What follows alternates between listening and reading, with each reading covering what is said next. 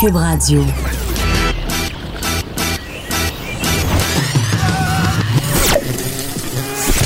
Pour elle, il n'y a jamais de mauvaise question. De 13 à 15. Les effronter. Avec Geneviève Peterson.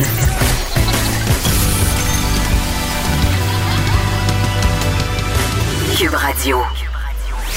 Salut, j'espère que vous allez bien. J'espère que vous avez passé un excellent week-end. On commence tout de suite avec une nouvelle qui vient euh, de tomber il y a quelques minutes. Vous savez, ces deux jeunes adolescentes qui étaient portées disparues depuis vendredi soir. Elles étaient parties avec euh, sur euh, dans un lieu boisé en Outaouais avec une tente de la bouffe. Martha Malek et Maya Mirota qui ne s'étaient pas présentées au point de rencontre vendredi matin. Ben elles ont été retrouvées saines et sauves plus à l'ouest de, de endroit où elle se trouvait au départ. Donc, c'est une histoire euh, qui finit bien, heureusement, et ça vient de tomber. On a un gros menu aujourd'hui à l'émission. On commence la semaine en force. Euh, vous vous rappelez, on va revenir sur, en fait, le cas de Sunwing. Je vous ai raconté, pardon, mes, mes aventures en Jamaïque. Euh, on avait aussi abordé le sujet à l'effet que Sunwing défrait souvent la manchette, en fait, à cause de voyageurs incontents. Euh, pardon. Et là, euh, on a dans le Journal de Montréal une voyageuse, Nancy Gingras, pour qui son voyage au Mexique a très mal tourné à cause euh, de Sunwing. Donc, elle va venir nous raconter sa mésaventure. On aura aussi la réaction de la présidente de Sunwing par rapport à son cas, mais aussi sur la charte des voyageurs qui entre partiellement en vigueur. On aura aussi notre effronté du lundi, Gab Jonca, va être avec nous parce que là, tut, les influenceurs perdraient de leur influence. On va euh, décortiquer ça avec lui, entre autres. Aussi, ça brasse pas mal dans le Star System. André Péloquin de Pace to Start va venir nous parler des sextapes de R. Kelly. Je sais pas comment on peut faire une meilleure émission que ça, qui dit sextape, du bonne émission. Et aussi comment Cardi B répond aux critiques dont elle fait l'objet. Euh, donc voilà, une grosse émission. Je reviens évidemment sur le cas de Desjardins. Euh, impossible pour moi de ne pas en parler. Vous le savez, j'ai reçu ma lettre. Est-ce que je me suis inscrite à, Equifax, vous pensez? Non. j'ai pas encore pris le temps de le faire. On dirait que j'ai pas le courage, même si bon, euh, de plus en plus euh, les délais d'attente ça même si ça se fait quand même assez bien. Mais là, ce matin, il y avait une conférence de presse du PDG de Desjardins, Guy Cormier en personne, qui nous avouait, et là, je veux vraiment souligner la perfection de cette stratégie de communication. Monsieur Guy Cormier qui est venu dire que lui aussi, lui aussi, il s'était fait voler ses données, euh, que lui aussi était dans le même bourbier que nous, même si évidemment euh, c'est le numéro un de Desjardins, même si évidemment c'est un homme riche et privilégié. Donc, je trouve ça quand même assez habile parce qu'on sait Desjardins, euh, c'est une coopérative, c'est une entreprise que les Québécois aiment beaucoup. Donc, c'est un gros bris de confiance et je pense que c'est un bon coup pour, pour l'entreprise, en fait, de, de, nous ramener un peu sur le plancher des vaches puis de dire, regardez, le même notre PDG est visé par cette cette fuite-là et il racontait en conférence de presse qu'il était allé euh, remplir. Il avait reçu sa lettre, lui aussi, qui était allé sur le site d'Equifax pour remplir les procédures. Bon, moi, vous savez, j'étais un peu cynique. Là. Je me disais, je pense pas que Guy Cormier attend très longtemps sur la ligne d'Equifax. je pense pas. Mais OK, mettons que je te crois, Guy. Mais il y avait quand même une autre annonce à nous faire, euh, monsieur le PDG. En fait, Desjardins étend euh, sa couverture à tous ses membres. On sait qu'à date, ce sont seulement les 2,7 millions de personnes qui ont été touchées par la fuite de données qui se voyaient, en fait, euh, offrir par Desjardins une protection anti-fraude. Mais là, monsieur Cormier a décidé d'étendre ça à tous les membres, même aux entreprises. Donc, si vous avez des transactions frauduleuses, s'il y a des trucs pas catholiques qui se dans votre compte de banque, eh bien, vous pourrez euh, vous revendiquer de cette protection-là. Et, ce qui est intéressant ici de souligner, c'est que c'est une protection qui est sans plafond. Donc, quand même, on sait que euh, ça peut monter jusqu'à des milliers de dollars les fraudes bancaires et habituellement, les banques se protègent en imposant des plafonds. Mais là, euh, ça ne sera plus le cas. Donc, c'est dès demain matin, les clients pourront se prévaloir de ce service-là. C'est un service de protection automatique. Et on rappelle que cet après-midi se tient à Ottawa une réunion d'urgence du comité permanent de la sécurité publique et nationale de la Chambre des communes sur le vol de données. Donc, on va suivre ça pour vous. C'est quand même assez intéressant j'attendais, ça fait longtemps, ça fait longtemps que je veux le recevoir à l'émission parce que, et là je vous explique, euh, c'est mon voisin de bureau. Mon voisin de bureau avec qui j'ai les discussions les plus intéressantes pendant que je mange ma salade ou whatever, qu'est-ce que je mange parce que je mange pas juste la salade avant l'émission. Euh, puis on a souvent des, discussions sur ce qui s'en vient, sur ce que je vais parler. Et euh, il s'appelle Bastien Gagnon La France. C'est le chef réalisateur des podcasts à Cube Radio. Et là, j'avais envie de le recevoir parce que euh, on a fait un podcast en fait avec Émilie Perrault sur Julie Masse, sur la disparition de Julie Masse. Vous n'avez certainement entendu parler. Il y a un article dans la presse en fin de semaine. Et là, il est numéro un sur iTunes toutes catégories confondues. Bonjour, Bastien La France. Bonjour, Geneviève. Je suis contente que tu sois là avec ta belle voix grave pour nous parler tout d'abord du succès de ce podcast-là. Euh, puis comment. Euh, est-ce que tu t'attendais à ce que les gens embarquent autant dans. Parce que Julie Masse, quand même, ça fait quelques années déjà, là. Est-ce qu'on s'intéresse tant que ça encore à elle? La réponse, c'est oui. Ben, je pense que c'est à l'image des festivals qu'il y a autour avec la nostalgie. Ça fonctionne. La nostalgie ça score. Mais le travail de Émilie Perrault là-dessus et de la réalisatrice du podcast qui est euh, Élodie Gagnon. Donc ça, c'est produit par une boîte euh, externe avec qui on fait affaire. Et quand ils sont arrivés avec le projet, tout de suite, c'est comme, c'est ça accroche. Tu fais, déjà, ils ont la question, ils ont une quête pourquoi Julie Masse a-t-elle cessé sa carrière ben, au fait de la gloire? Hein? C'est nébuleux. C'est nébuleux. Et plus ça avance, parce que là, vous avez un épisode complet disponible et dès demain matin, il y aura l'épisode 2 euh, que j'ai entendu, bien sûr. Euh, ça, ne va que de mystère en mystère. Donc, on épaissit le mystère pour l'éclaircir éventuellement. Et c'est ça qui est le fun quand il y a une quête comme ça, quand un podcast est présenté de cette façon-là. Parce qu'on embarque, mais on apprend beaucoup de choses. Il y a beaucoup d'intervenants qui sont interviewés. Ça va de Sylvain Cossette à France Baudouin et euh, une panoplie, il y en a une dizaine comme ça. Il y a un musicologue aussi. C'est fascinant. Sérieusement, c'est une belle histoire. Et en plus, la façon dont ça a été fait, ça a été euh, propulsé, je dirais, dans la sphère médiatique au moment où Corey Hart fait son show au Festival de Québec. Un beau hasard. Comme tu es très cynique et tu ne crois pas au hasard, je vais te donner raison. non, mais c'est un bon momentum, évidemment. Mais euh, je reviens sur le fait que vous êtes numéro un sur iTunes en ce moment. C'est quand même assez particulier parce que moi, j'ai l'impression, et corrige-moi si je me trompe, Bastien, j'ai l'impression que le podcast, quand même, au Québec, ça demeure quand même quelque chose d'assez euh, niché, si on veut, et qu'on consomme beaucoup de produits américains. Tu sais, c'est quand même les Américains qui ont encore, euh, encore un peu la main sur ce marché-là, mais c'est de plus en plus populaire chez nous aussi. De plus en plus populaire. Et puis, au-delà, parce que ça fait longtemps qu'il y a des Québécois qui font des podcasts ou qui en écoutent, mais il y a une professionnalisation du podcast. C'est-à-dire que c'est plus juste deux gars ou deux filles dans un sous-sol qui font ça. Il y en a encore, puis il va toujours y en avoir parce que c'est facile à faire, puis tout le monde, c'est démocratique, tout le monde peut en faire. Mais il y a une façon maintenant d'en faire qui se rapproche d'une production radio, d'une production télé à la limite, mais pour l'audio. Et ça, ça donne euh, plus de, je dirais, plus de choix pour l'auditeur. Puis c'est là où ça devient le fun, puis plus de choix en français. On s'entend que oui, les Américains, il y a des millions de podcasts disponibles avec les Australiens, les, euh, les Anglais, euh, puis un peu partout dans le monde, on en fait en anglais, bien sûr. Mais là, en français, l'offre augmente. Les Français en font de plus en plus aussi. C'est sûr qu'on est toujours quelques années en retard par rapport au marché américain, mais au Québec, le train vient de partir, puis là, ben, nous, Cube, on essaye d'être dans la locomotive du podcast. Puis je pense que c'est le fun parce qu'on sent l'engouement. On le sent partout, là je peux pas, je vais profiter de toi un peu euh, encore. Bastien, gagnons la France. C'est quoi tes podcasts préférés? Parce que, évidemment, moi, j'aime beaucoup ça, mais on dirait que dans la mer de l'offre disponible, je sais pas où me garrocher. Bien, puis je dirais que ça dépend aussi de ton niveau d'anglais, parce que, bien sûr, pour l'instant, euh, la grosse majorité des nouveautés, des choses se fait en anglais. On en fait de plus en plus en français.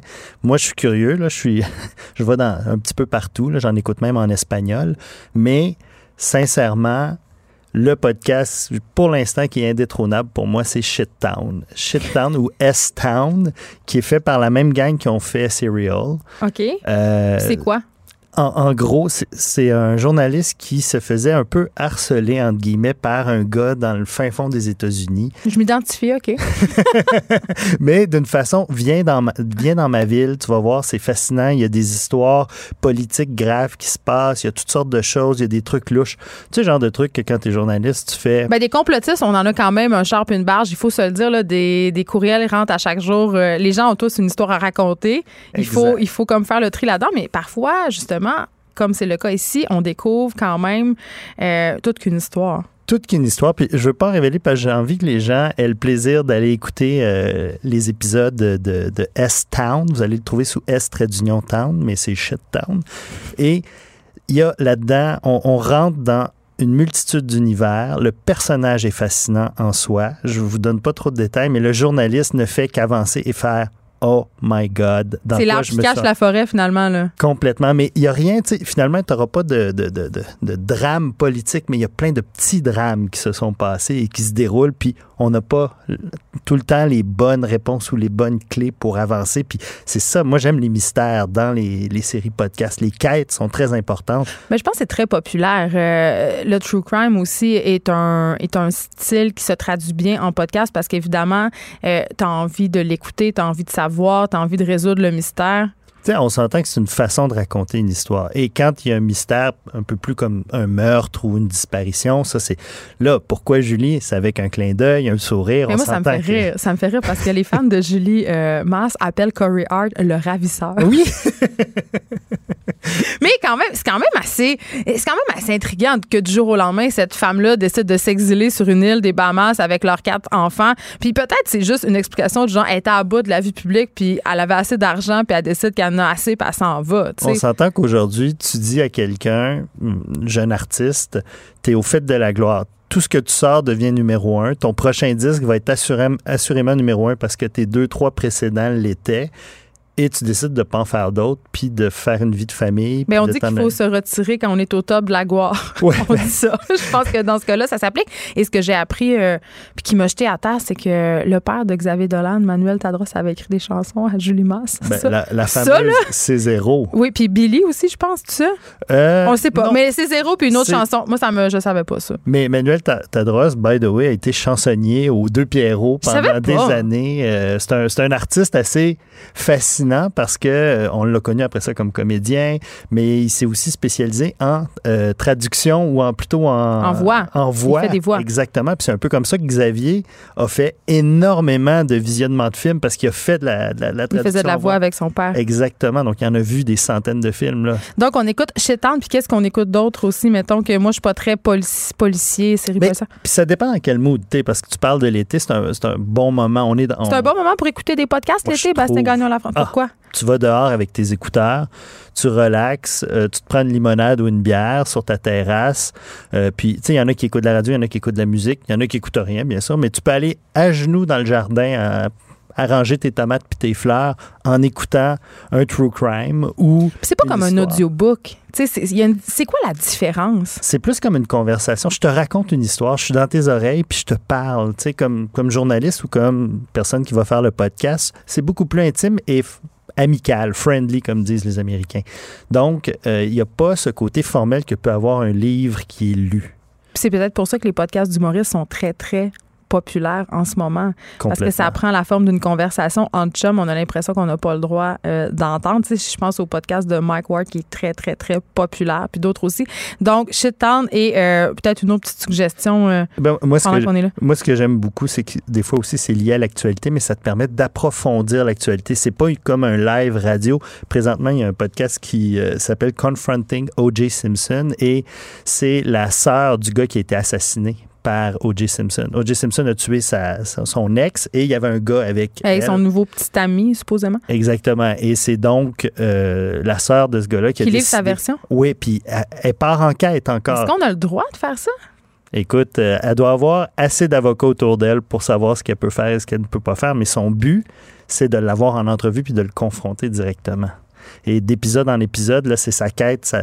Pour avoir ça. Exactement. Ce- cette conversation ultime avec le meurtrier de son frère. Puis elle cherche à comprendre. Tous les éléments étaient là pour qu'il se fasse accuser, mais pourquoi? Tu sais, pourquoi la justice n'a pas été rendue? Elle, c'est sa vision des choses, bien sûr. Donc, c'est intéressant parce que présentement, il est, il est de retour. Là, O.J. Simpson, on parle de lui. C'était les 25 ans de la, de la fuite, etc. Donc, il y a tout un contexte d'actualité qui devient intéressant là-dedans. Puis, euh, corrige-moi si je me trompe, euh, Bastien, mais il me semble que euh, la famille Jenner a rapport avec. Ils ont défendu les Simpsons quand même, hein, le- qui sont célèbres pour avoir des. euh, qui sont les Kardashian, finalement, l'ancien mari de la maman Kardashian. Tu sais, tu vois que. Qu'est-ce qu'ils ne font pas pour être sulfureux aussi? Ben, en tout cas, moi, j'avais juste envie de le dire. C'est des histoires qui sont ramenées dans l'actualité quand même, puis c'est assez intéressant de suivre par podcast. T'as raison, parce que ça permet euh, une espèce de longitude qui nous permet de plonger plus profondément dans l'histoire, de comprendre. Ici, on avait euh, De Synthèse aussi, euh, qui est une série qui essaye d'élucider justement des meurtres non résolus. Euh, moi, j'ai dévoré la première saison là, qui, euh, qui essayait de, de comprendre le meurtre d'une étudiante dans la région de l'Outaouais, je pense. Exactement. Donc, euh, c'est quand même assez le fun. Allez écouter ça, pas juste sur Cube Radio. là. On n'est pas juste ça pour faire, on n'est pas juste là pour faire de la plug. Là. Il y a toutes sortes de bons podcasts partout, des podcasts indépendants. Il y a Tom Levac, notre collaborateur ici, qui a un podcast lui-même. C'est sur YouTube. Mais ok, dernière petite question. Tu me fais penser à ça. C'est quoi la différence entre faire un podcast puis faire, mettons, des, des vidéos sur YouTube? Parce que, tu sais, c'est sensiblement la même affaire. Des gens qui se filment en train de converser versus un podcast. Ça- on peut appeler ça podcast quand même. Je suis vraiment Ben- ma tante. J'ai 78 ans. Ben, tu peux, les gens qui appellent un podcast, mais que c'est filmé, c'est parce qu'ils offrent quand même la version uniquement audio, normalement, parce que l'avantage du podcast, on va se le dire, c'est que avec tes, tes trois enfants, là, Geneviève, là, tu peux faire le lavage, euh, Je peux les préparer mettre à sur manger, tu peux- Non, mais c'est ça, tu écoutes ton podcast en avançant des trucs. Fait que je les entends pas crier maman 350 fois. C'est un net avantage. Je te garde avec moi parce que tu as le temps une opinion surtout. Donc, j'avais envie de discuter avec toi des nouvelles qui avaient attiré mon attention, des trucs euh, qui m'avaient un peu. euh, euh, J'aime ça un peu niaiser. Puis il y a des nouvelles aussi. Mais on commence avec. euh, le vélo festif, Bastien Gagnon la France. Et euh, euh, premièrement, est-ce que tu sais c'est quoi le vélo festif? Je dois avouer, quand tu m'en m'en as parlé il y a une vingtaine de minutes, j'ai dit, c'est quoi, c'est un festival, ça? Puis là, tu m'as dit, non, non, non. Mais non, mais c'est ça, OK. Donc, le vélo festif, c'est cette patente que vous voyez passer le soir dans votre quartier. Moi, j'appelle ça une espèce de char allégorique, OK, qui avance avec des gens qui pédalent, OK? Donc, le principe est simple. Euh, tu- normalement, tu l'entends arriver avant de le voir parce que les gens qui montent là-dedans, je pense que c'est une bruyant. vingtaine de places. Oui, c'est bruyant. Les gens pédalent. Il y a de la musique. Puis le monde est pacté. Ah, il y a que de la boisson, là. ben, parce que souvent, le vélo festif, mettons, c'est une gang de chums. euh, mettons, un va se marier. Fait que là, il décide de faire le tour de la ville en vélo festif. Et là, euh, évidemment, l'objectif, c'est euh, d'arrêter faire faire bamboche, hein, faire bamboche dans absolument tous les débits d'alcool croisés sur le moment. Et ça gosse, on, on me faisait remarquer que ça gosse vraiment beaucoup les tenanciers de bar qui haïssent vraiment beaucoup les vélos festifs parce que les gens arrivent puis ils exigent tous leur galopin en 15 minutes. Ils veulent tous boire leur drink. Puis c'est ça l'idée, là, c'est que tu, vraiment, le terme bambocher est bon. Tu sais, bambocher, c'était dans l'ancien temps, quand le dimanche, tu partais avec ta calèche puis tu bambochais de voisin en De voisin. place en place. Puis l'idée, c'était de prendre un verre et de s'en aller à la prochaine place. C'est exactement ça, le principe du vélo festif. Et, euh, ben, on l'a dit, ça fait du bruit. Les gens sont sous. Les gens, ben, on sait, quand les gens sont sous, le quotient intellectuel n'est pas nécessairement très élevé. Donc, euh, les, les- les- les habitants des quartiers sont, sont, sont, sont tannés. Mais tu sais, il y a plusieurs aspects à ça là, qui, qui sont, je trouve, un peu euh, intéressants. C'est que tu as les tenanciers de bar, parlons-en. C'est eux qui chialaient quand on a annoncé que les gens ne pourraient plus fumer. Et ils allaient tous fermer si on les écoutait. Quand on lisait dans les journaux des entrevues, c'était la catastrophe. Je pense que le milieu des bars va plutôt bien. Puis, Je pense que ce qui est mieux au bar en ce moment, la cigarette, c'est une chose, mais le bruit, c'est quand même un enjeu, surtout en, en- dans des milieux urbains comme Montréal ou Québec, où des bars sont installés dans des quartiers résidentiels. Ben, il y a, y, a, y a ça, mais je te, je te dirais, là, mettons, le- la- l'avenue Mont-Royal à Montréal ou la, la rue Saint-Jean à Québec, où ce sont des endroits qui ça fait longtemps qu'il y a Faut que des tu donnes une attente, Bastien, quand tu t'en vas là. Toi puis moi, puis la boîte à bois, tu t'achètes un loft sur le plateau. Puis c'est ce qui de donne la valeur à ton fameux condo, c'est qu'il y a de la vie, c'est qu'il y a de l'activité, c'est que c'est un endroit hot. Fait que c'est ça qui fait lever les prix aussi. Sais-tu à quoi ça me fait penser? Ça me fait penser à- aux filles qui rencontrent des bombes puis qui veulent les changer. C'est parce pour ça que tu tripais dessus au début. Tu sais, tu rencontres le gars, il fait de la moto, il sort cinq soirs par semaine. Tu sais, il est bien wild, puis là, au bout de trois mois, tu voudrais qu'il se range. Ben, même affaire. Quand tu achètes un condo sur la rue Saint-Jean à Québec ou que tu décides d'aller t'installer euh, sur la rue Masson à Montréal, près de, je sais pas, moi, du quai numéro 4, peu importe, ben, c'est sûr qu'il va y avoir du bruit, c'est sûr qu'il va y avoir du monde chaud, puis c'est sûr qu'il va peut-être avoir des petites flaques de vomi au réveil. non, mais, tu sais, en tout cas, fait que, mais ça me fait rire parce que, tu sais, le vélo festif, pour en revenir à, à ça, c'est quand même quelque chose qui passe dans la rue. Ça- C'est pas pour tout le temps, là. Un, c'est juste l'été. Deux, le vélo passe, ça dure 15 minutes, puis c'est terminé. On peut-tu se dire qu'il y a des être bruits tolérant? beaucoup plus fatigants que ça dans les villes? Je veux dire, Ben, les- juste reste à côté de la cour de récréation d'une école primaire, Bastien, puis on s'en reparlera. Ah, je l'ai été. Puis, sais-tu quoi? C'est épouvantable. Mais ça me dérange moins que les gros trocs qui passent, puis qui ils font du bruit en tournant, puis que c'est des, des 18 roues qui ont de la misère à, à- à- à embrayer, puis ça fait un bruit épouvantable. là. Je veux dire, ça, on n'en Est-ce parle pas parce qu'on est intolérant? Pour certaines choses, oui. Quand, quand c'est des bruits nouveaux ou des événements nouveaux. Puis pour les autres, on, on, on- est habitué puis on les entend plus. Tu sais, c'est- c'est un petit peu comme quand tu vas dans des pays, euh, en Chine, en Inde ou des endroits où c'est ultra bruyant. En, en Amérique latine, c'est hallucinant. Je veux dire, tu débarques Les klaxons des voitures. C'est 24 heures sur 24. Il est 4 heures du matin puis ça klaxonne comme si c'était samedi à 5 heures du soir. Là. Je pense qu'on est très, très égoïste en Amérique du Nord, puis on est très attaché à son petit confort. Puis j'ai envie de dire aux gens, tu sais, quand tu veux pas de bruit, puis tu veux pas être dérangé, va t'acheter 4 heures de terrain, puis va habiter en campagne. C'est un Exactement. peu ça. On peut même plus dire en banlieue parce que la banlieue est rendue aussi bruyante que la ville. là, tellement Ben, c'est rendu là. des villes. Exact. Fait que euh, voilà. fait que c'est réglé. Le vélo festif, euh, c'est bien le fun, puis arrêter de chialer. Mais j'ai jamais fait. J'aimerais ça y aller. On devrait tous y aller, la gang de cubes. Ça serait extraordinaire. Moi, je vais te filmer. Si, si, si tu fais un, vé- un vélo festif, je filme la ride. C'est clair que ça pourrait être mémorable. J'avais envie qu'on se parle. euh, ça fait une- quelques, quelques temps que c'est dans l'air. euh, bon, tu connais évidemment Bastien, la franchise James Bond. Mhm. Hein, ils, ont- ils font des films depuis 1702. On est peut-être rendu au 96e. Et c'est dans l'air depuis quelque temps que James Bond soit remplacé par une femme. Pas une Bond girl, attention, parce que ce qu'on pense quand on pense Bond girl, on pense euh, qui sort de la mer avec ses tresses d'appropriation culturelle puis son maillot très mouillé. là. C'est pas ça. C'est, euh, on, vou- on voulait, en fait, on voudrait un- une héroïne féminine pour remplacer euh, James Bond. Et ce sera le cas, même si elle ne va pas techniquement le remplacer, parce que je t'explique, elle s'appelle Lashana Lynch et euh, c'est une actrice, évidemment, femme qui est noire.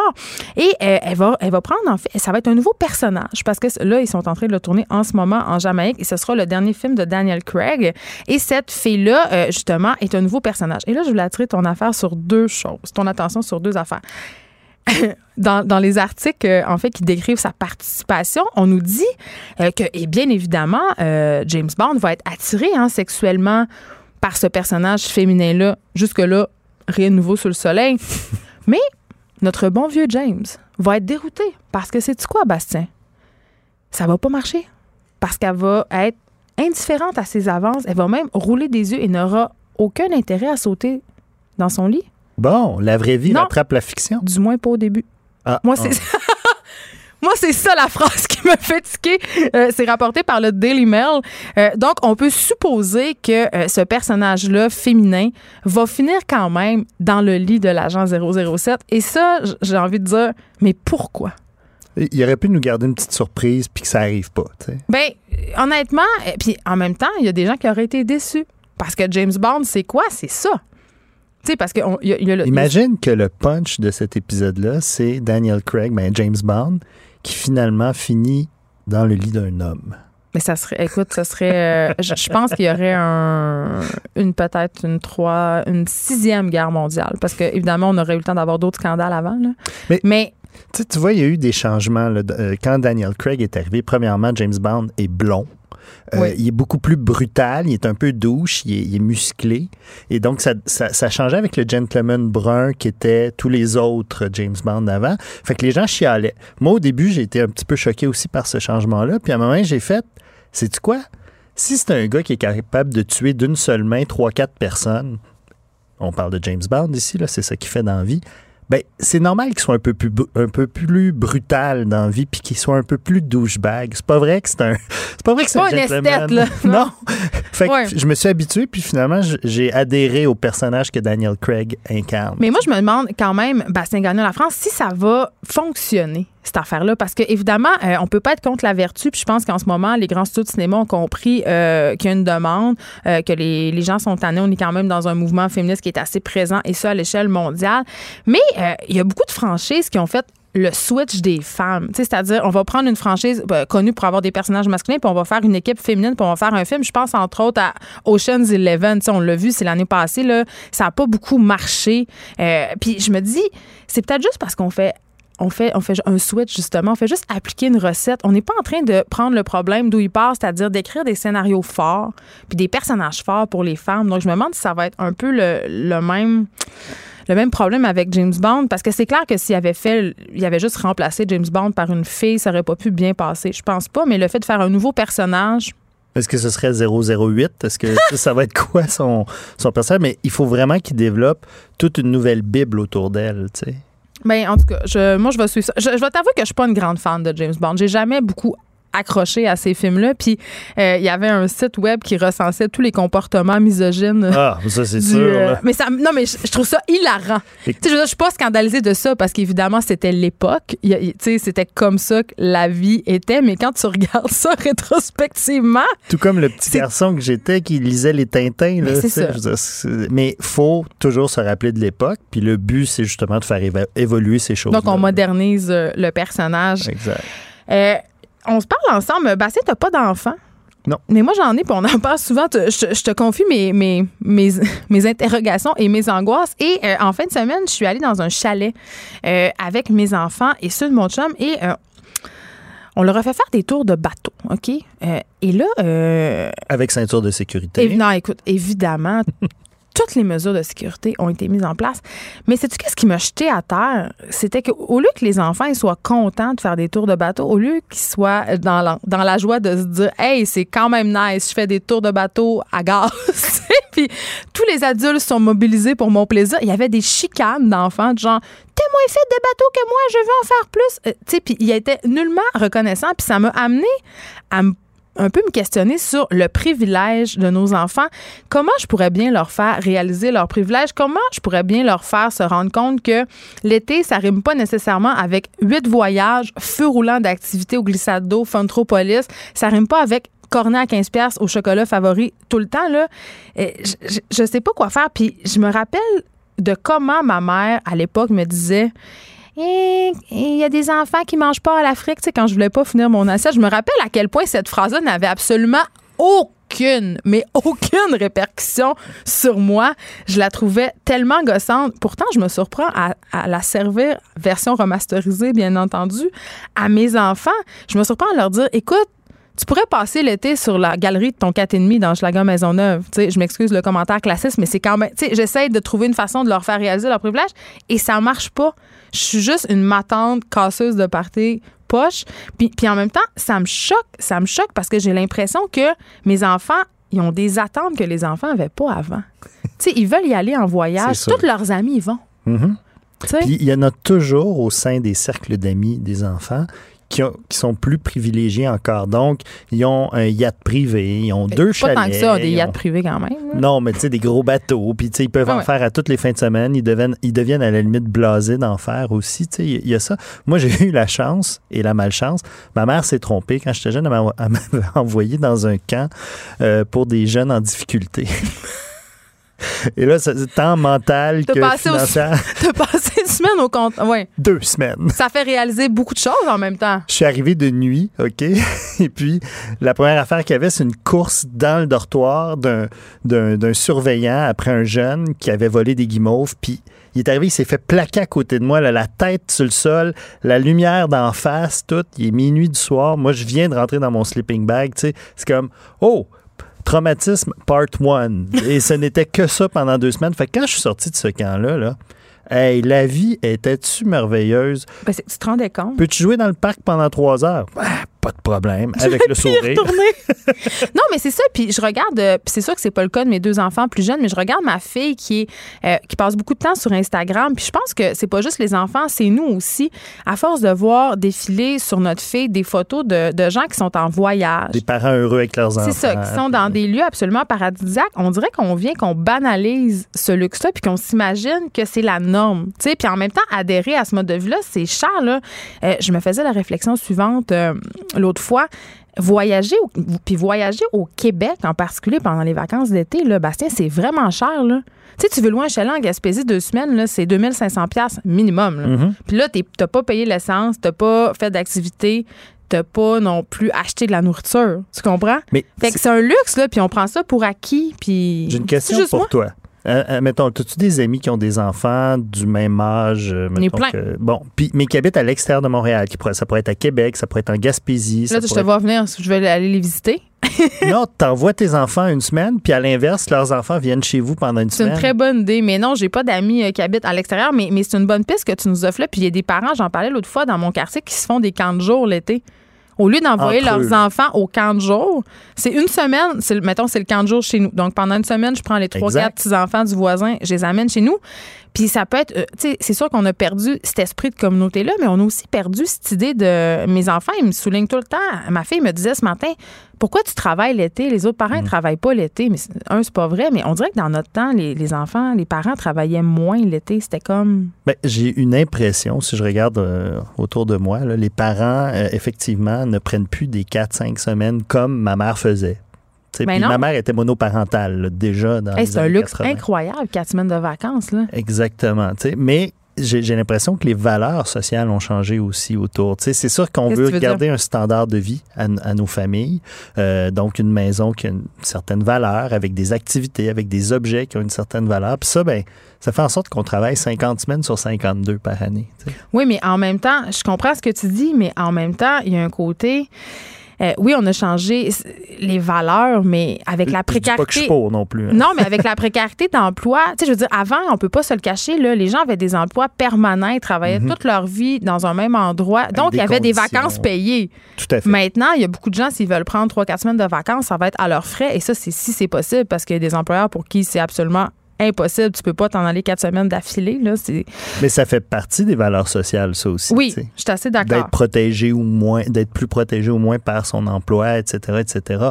Mais je pense que euh, dans tout ça aussi, il y, a- il y a une chose dont on parle jamais, ou ben, rarement, c'est la valeur de l'ennui. Moi, quand je m'ennuyais en vacances, c'est là où je devenais créatif. Puis on dirait que les enfants ont plus le droit de s'ennuyer. On les entertaine tout le temps, puis ça le lieu à ça, des enfants qui disent qu'est-ce qu'on fait, qu'est-ce qu'on fait aujourd'hui, qu'est-ce qu'on va faire de plus. Euh, donc, euh, Moi, c'est- c'était rendu quand on n'avait plus d'activité. J'étais tellement rendu dans mon trip de création de- quand je m'ennuyais. Tu sais, je, fabriquais des cabanes, je faisais des, des catapultes maison, j'allais faire des barrages en arrière. Puis tout dépendait là, de moi. tu te rends là. compte qu'on a l'air de des mononcles et des matantes Ouais, qui ouais, disent dans ouais, notre ouais, temps ouais. c'était mieux que tout ça. Mais moi, j'ai envie que, de poser la question est-ce que vous pensez que le travail passe avant les enfants dans la société d'aujourd'hui? C'est la question que je vous pose sur la page Facebook des effrontés. On s'arrête un petit peu après la pause. On revient avec Nancy Gingras. Elle va nous raconter son, son aventure désastreuse avec son une. Merci, Bastien. De 13 à 15, Les effrontés.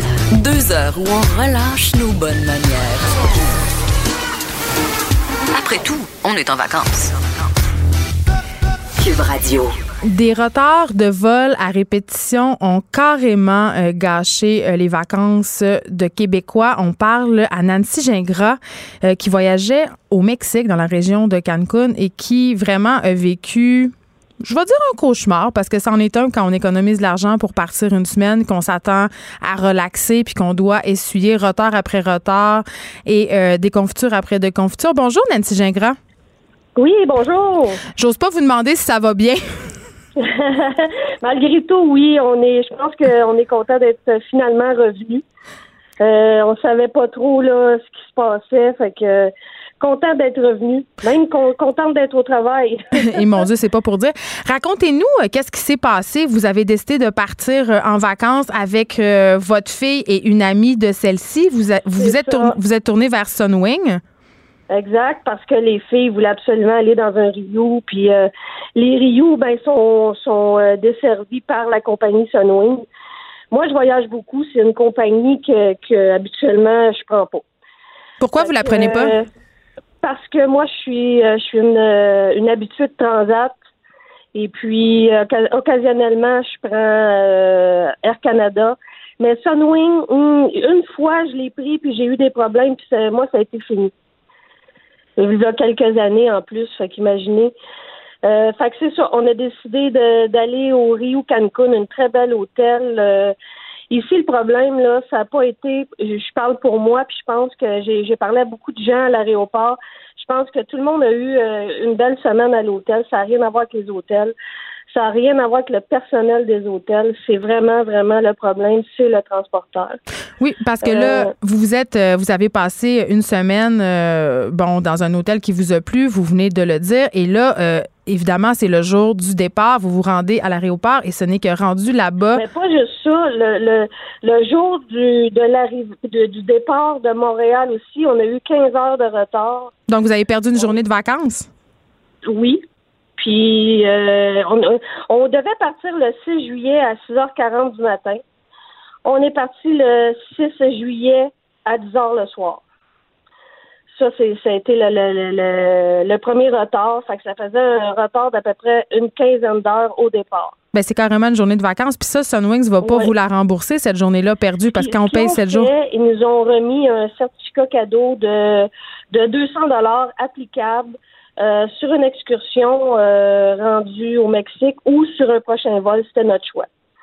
Fait que notre 200 dollars était en canadien. Fait que quand on arrivait au Mexique, les, les, les forfaits, c'est en américain. Fait que, en réalité, notre 200 pièces valait comme 153 pièces US. là. Donc, ça couvre pas le prix d'une expédition du tout? Non, ben tout dépendant des choix, mais le- le- la majorité, là, on a déboursé pour faire une excursion. Jusque-là, c'était pas si pire. Euh, on, étant donné qu'on a eu une belle semaine euh, à l'hôtel, en tout cas, je parle pour moi, là, mon hôtel, tout était très bien. C'est là, on s'est rendu le 13 juillet, là, on est supposé de partir à 11h15 et on part pas. Fait que c'est remis, c'est remis, c'est remis. Mais vous l'apprenez seulement à l'aéroport? Euh, non, je, je, c'est moi qui l'apprends aux représentants de Sunwing. Il était pas au courant? non, eux n'étaient pas au courant du tout. Fait que le, ils nous donnent des heures pour prendre l'autobus qui nous amène. Fait que moi, je descends, puis j'ai dit, je monte mon cellulaire parce que moi, je faisais le suivi régulier sur le site de Sunwing. Et puis, le départ est changé. Fait qu'ils ont changé peut-être trois, quatre fois, autant de fois quand on est parti de Montréal qui a été changé. euh, aux deux heures, ils nous repoussaient de deux, trois heures. Fait que ça vous donne une idée combien de fois ils ont pu changer. Puis ça a été la même chose quand on a voulu partir le 13 juillet. Ils nous reportaient euh, euh, aux deux, trois heures, ils changeaient, ça changeait, ça changeait. À un moment donné, on était supposé de partir à quatre heures et quart dans. Ça avait aucun bon sens, là. Fait que euh, ça avait pas de bon sens. Et là, Là- qu'est-ce qu'ils disent, Sunwings? Ils savent pas. Ils savent pas. Les, les, les représentants là, de Sunwing sur place, les, les, les gens de, de- de la nationalité mexicaine sont super gentils. Euh, ils ont tout fait pour nous accommoder. Moi, j'ai été relocalisée. Euh, ils m'ont changé d'hôtel parce que moi j'étais euh, au Rio Cancun et ils pouvaient pas me garder la, la, la nuit supplémentaire. Euh, il y avait plus de place, c'était overbooking. Ils m'ont transféré dans un autre Rio. Puis quand je suis arrivée là-bas, ben ils nous attendaient pas. C'est le représentant de Sunwing du Mexique qui, qui a tout fait pour nous trouver une place. Mais vous avez rien déboursé, là? Ben non, il a voulu me charger. Moi, j'ai appelé mon représentant Sunwing. Moi, je paye pas même pas un pesos. Là. J'ai dit ça n'a aucun bon sens. Là. Il a sorti les sous de sa poche puis il a payé le représentant de Sanoé. Moi, je ne paye à rien, même pas une pièce. Demandez-moi rien. C'est sûr que je paye pas. Il a sorti des sous de sa poche. Je ne sais pas combien ce qu'il a payé. Je ne sais pas pourquoi il a payé quoi. Mais moi, j'ai rien payé. Fait que là, ils nous ont dit, écoutez, vous n'avez pas de chambre de prêtre, fait qu'attendez, euh, revenez nous voir au desk vers euh, 2h30, 3h vos chambres vont être prêtes. Là, je vous parle, il est- on a fait le transfert de la chambre, fallait quitter à midi. Donc, on a tout perdu l'après-midi. On a fini par avoir une chambre qui était parfaite euh, grâce au représentant Sunwing de là-bas. Là. Puis c'est moi qui lui disais là, quand on, on partait pas, tellement que la communication était pas bonne de la part de la compagnie, les autobus venaient nous chercher pour qu'on parte. Mais moi, je disais non, je pars pas. Il y a un monsieur que j'ai rencontré là-bas, que lui aussi était sur le vol de Sunwing. Lui, il a laissé ses valises dans la chambre. Il dit, moi, je ne sors pas les valises, puis vous y touchez pas. Il n'était pas question. Parce que si tu sors, tu n'as plus de place. Si tu t'en vas à l'aéroport, tu n'as plus de place. Là. Donc, sais, tu t'es peux plus être pris en charge. C'est ça, exactement. Fait que fallait, fallait agir, penser vite, agir vite pour pas. Parce que moi, là, rendu à l'aéroport, parce qu'à un moment donné, là, les gens savent pas, mais Sunwing ne vole pas le dimanche au Mexique. Il n'y a pas d'aller, il n'y a pas de retour. Sunwing ne va pas au Mexique. C'est quand même bon à savoir. On revenait un dimanche. Là, moi, j'étais sur le site, puis le vol 520, le vol de retour, était inexistant. OK, attendez, attendez, Nancy. Je veux juste être sûre qu'on se comprend bien, Nancy Gingras. Donc, vous bouquez un voyage qui commence X jours et qui se termine le dimanche et Sunwing le book quand Non, même. Alors, pas le dimanche. Se termine le samedi. OK, mais là, vous avez été obligé de partir le 6 dimanche. juillet, c'est ça, là, étant donné le- les retards et les retards et les retards, on était rendu dimanche. Dimanche, là, Sunwing ne va pas au Mexique. Fait que vous êtes revenu avec une autre compagnie aérienne? Qu'est-ce que vous avez fait? Exactement. Eh ben, c'est pas notre choix, là. Écoutez bien la suite. Euh, là, ils finissent par nous, nous dire euh, qu'on va partir dimanche. Moi, je suis toujours sur le site euh, internet de Sunwing. Le vol 520 est inexistant, il n'existe pas. Moi, je le sais parce que je voyage beaucoup. Sunwing, il va pas le dimanche au Mexique. Puis il n'y a pas ni d'aller ni de retour, il n'y a rien. Fait que là, ils nous sortent de notre chambre, là, je suis pas sûre de moi. Ils nous embarquent dans l'autobus, ils nous amènent à l'aéroport. Euh, à l'aéroport, euh, ils prennent nos valises puis ils les mettent de côté. Ils les mettent pas euh, ça rail là, euh, qui s'en va là pour. Fait que vous comprenez que vous prenez pas l'avion à ce moment-là. Fait que là, je me dis, ça n'a pas de bon sens, ça n'a pas de bon sens. Tu sais, c'est impossible qu'on parte un dimanche. Moi, c'est à ce moment-là que j'ai contacté euh, le dimanche matin quand j'ai vu que notre vol était inexistant. Puis je savais que Sunwing ne volait pas. Euh, le dimanche, c'est là que j'ai contacté un, un journaliste pour que il y, a, quelque chose qui se passe parce que ça n'avait pas de bon sens. Là. Donc là. Euh, allez-y. Donc là, à date de Sunwings, vous avez eu le 200 dollars canadiens pour, une excursion et c'est tout? À date, oui, ça c'est au début. Attendez. Là, on arrive euh, finalement à l'aéroport. Euh, on s'enregistre et tout. Quand on vient pour passer la douane, ça allume rouge. Notre notre bon est pas bon. Fait que là, la, la, la, la, la, la, femme s'en va voir un supérieur, puis là, elle revient, puis elle nous laisse passer quand même, fait qu'on peut aller s'asseoir avec les gens dans l'aéroport. Mais notre vol est toujours pas affiché sur le tableau là, à l'aéroport. Là. Ça n'existe pas, le vol, le, vol 520. Fait que là, moi, je commence à, à pas être contente. Sauf que là, les autobus arrivent parce qu'on prend un genre de minibus pour nous amener à jusqu'à l'avion on embarque tout. Fait que moi, je suis toujours en contact avec euh, le journaliste tout le long de, de cette histoire-là. J'ai envoyé tout le temps le feedback de qu'est-ce qui se passe. Fait que j'ai dit, on embarque, on arrive à, l'avion. C'est un avion. J'ai, écoute, je connais pas ça, Eastern. Moi, j'ai jamais pris cet avion-là. J'ai même jamais vu ça. Ça avait l'air d'un coucou? Ça avait l'air pas, pas, pas jeune jeune, mettons. Eh là là. Ça avait l'air correct, mais ça avait l'air pas jeune jeune. Puis on embarque dans l'avion, puis là, écoute, mais ça s'est super bien fait parce que les gens étaient fatigués. Il n'y a pas personne qui a commencé à chialer, pas personne qui a commencé à, crier ou donner des bêtises aux agents de bord. C'était pas ça du tout. en tout cas, moi, ce que j'ai vu, là, c'était pas ça du tout l'atmosphère. Les gens là, voulaient juste s'asseoir, voulaient juste s'en aller. Il y en avait qui avaient leur quota là-dedans. Il y en avait qui avaient des histoires d'horreur. J'ai entendu toutes sortes d'affaires. Puis moi, euh, le journaliste m'avait dit donne mes coordonnées, je veux entendre les histoires. Fait je, je, distribuais son numéro de téléphone pour qu'éventuellement il puisse entendre. Il y en avait qui savaient pas de bon sens, là. Puis c'est ça.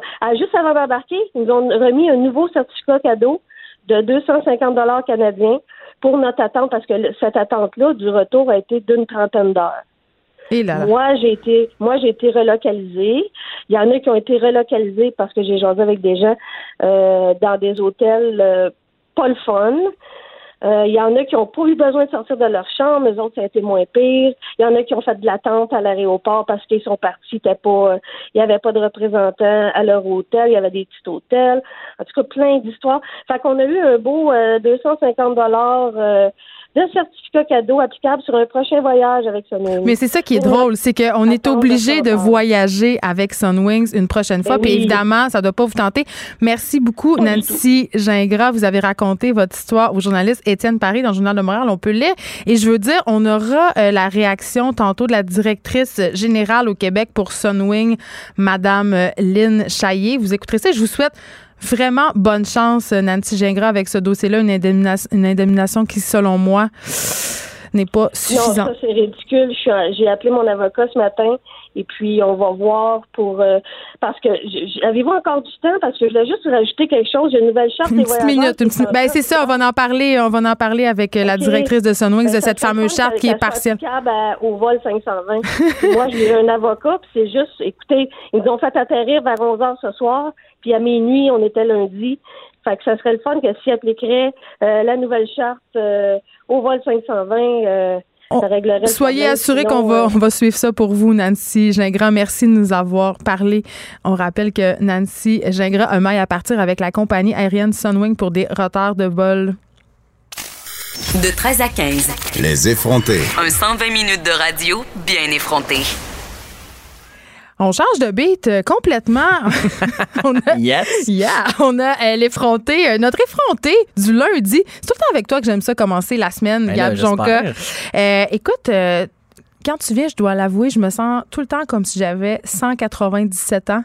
C'est correct, ça. Ben non, je, je, sais pas si j'aime ça ou j'aime pas ça parce que tu nous parles des trends sur Internet et là, il y en a un en ce moment qui est assez big et ça me fait un peu rire parce que ça concerne Area 51. Ouais. Que Qui est la fameuse zone aux. États-Unis euh, qui donne lieu à toutes sortes de théories du complot. Non, c'est une ça. base aérienne une- américaine. C'est une base aérienne dans le désert du Nevada qui existe vraiment, mais Oui. que les autorités américaines ont, ont nié l'e- l'existence de la zone C'est ça. 51 jusqu'en 2013. Mais là, ça, ça, nourrit existe. bon nombre d'épisodes X-Files par ailleurs. C'est ça, c'est ça. Puis bon, c'est là parce qu'ils testent des nouvelles technologies aériennes et, et tout. Mais là, il y a aussi des rumeurs qui disent qu'il y a des extraterrestres ou des technologies extraterrestres qui sont cachées à la base 51. Puis moi, bon, euh, quand j'étais ado, j'étais vraiment un grand fan des théories du complot. Puis j'ai regardé beaucoup de vidéos sur la zone 51. Puis c'est- vraiment malade parce que là-bas, tu peux pas t'approcher du périmètre. Il y a comme des, des pancartes qui disent que si tu traverses la petite frontière, c'est ils ont le droit de te tirer, genre littéralement. Ouais, ça, ça- Deadly force authorized, c'est ça qui est écrit. ça- c'est quand même un. Ça Ouais, marche. ça. Ça fait, ça fait pas le goût d'y aller. c'est ça. Puis bon, euh, là, ce qui se passe cette semaine, c'est que il y a quelqu'un qui a décidé de créer un event Facebook qui s'appelle Storm Area 51 They Can Stop Us All. Ce qui se traduit par Prenons l'assaut, la zone 51, ils peuvent pas tous nous arrêter. Euh, Ou nous tuer. c'est ça. Fait que ça, c'est un événement Facebook qui a été créé le 27 euh, juin euh, 2019, il y a quelques semaines. Et euh, depuis ce temps, il y a pratiquement un million de personnes qui ont, qui ont dit qu'elle allait être présente, qui ont dit qu'elle était ça va être quand? Ça se passe le 20 septembre euh, 2019, donc dans deux mois, euh, entre 3h et 6h du matin. C'est ça, c'est fou parce qu'il y a un million de personnes qui sont attending et presque un million, 900 000 personnes qui sont euh, interested. Attends, par l'événement. personne va.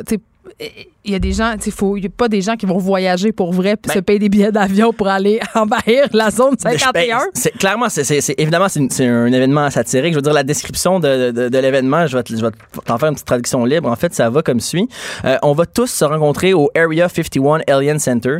Ça, basically, c'est un petit dépanneur cheap parce qu'ils vendent des souvenirs euh, à l'effigie des extraterrestres dans, dans le désert. Fait que c'est vraiment, c'est déjà louche comme, comme plan.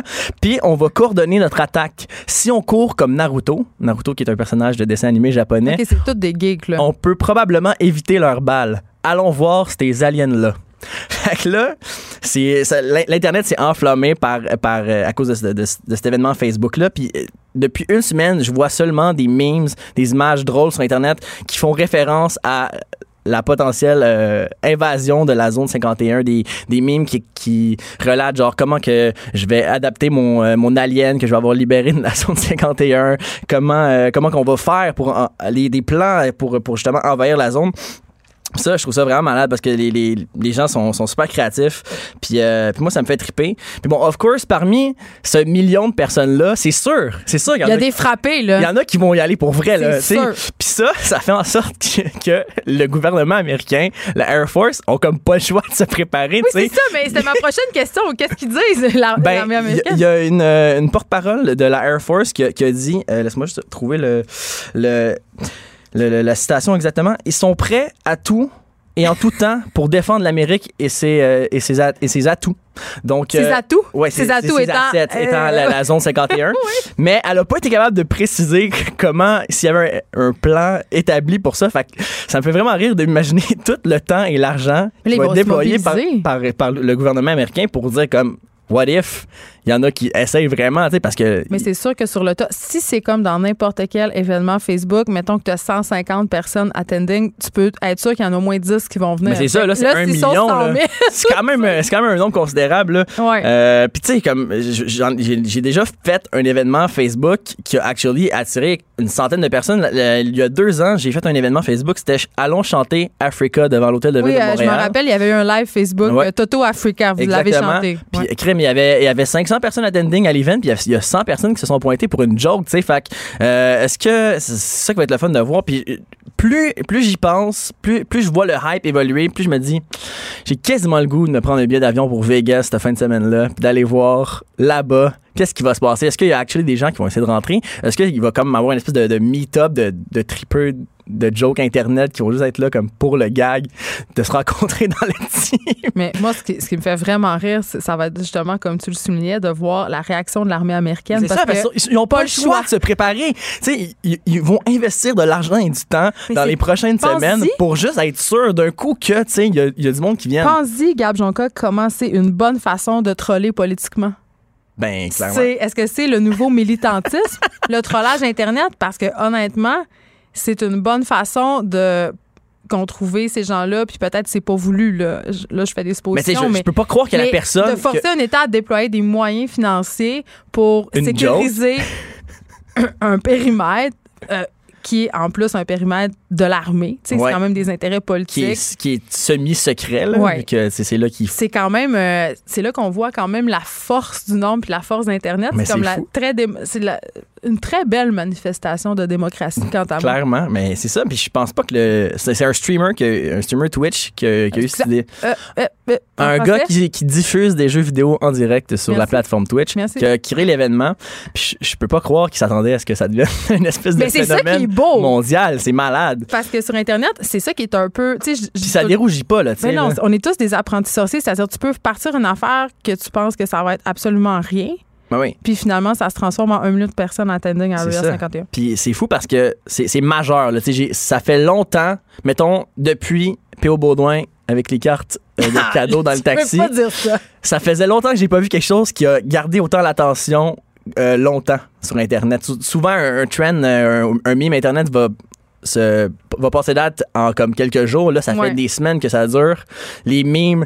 euh, pour, c'est juste des memes de ça que je vois passer dans mon feed. C'est malade. D'ailleurs, On en mettra d'ailleurs quelques-uns sur la page Oui. des effrontés parce qu'il y en a des très très drôles. euh, Tu en sur- partageais sur ta page C'est ça, sur ma page euh, Gabriel Jonca, il y a un beau thread avec toutes les, euh, les, les memes. On que va aller puiser à même, euh, Exact. à même ton savoir. Mais je trouve ça quand même fascinant. Et euh, je sais pas si ça m'inquiète ou si je trouve ça réjouissant. Je pense que je trouve ça réjouissant. Mais c'est vraiment réjouissant.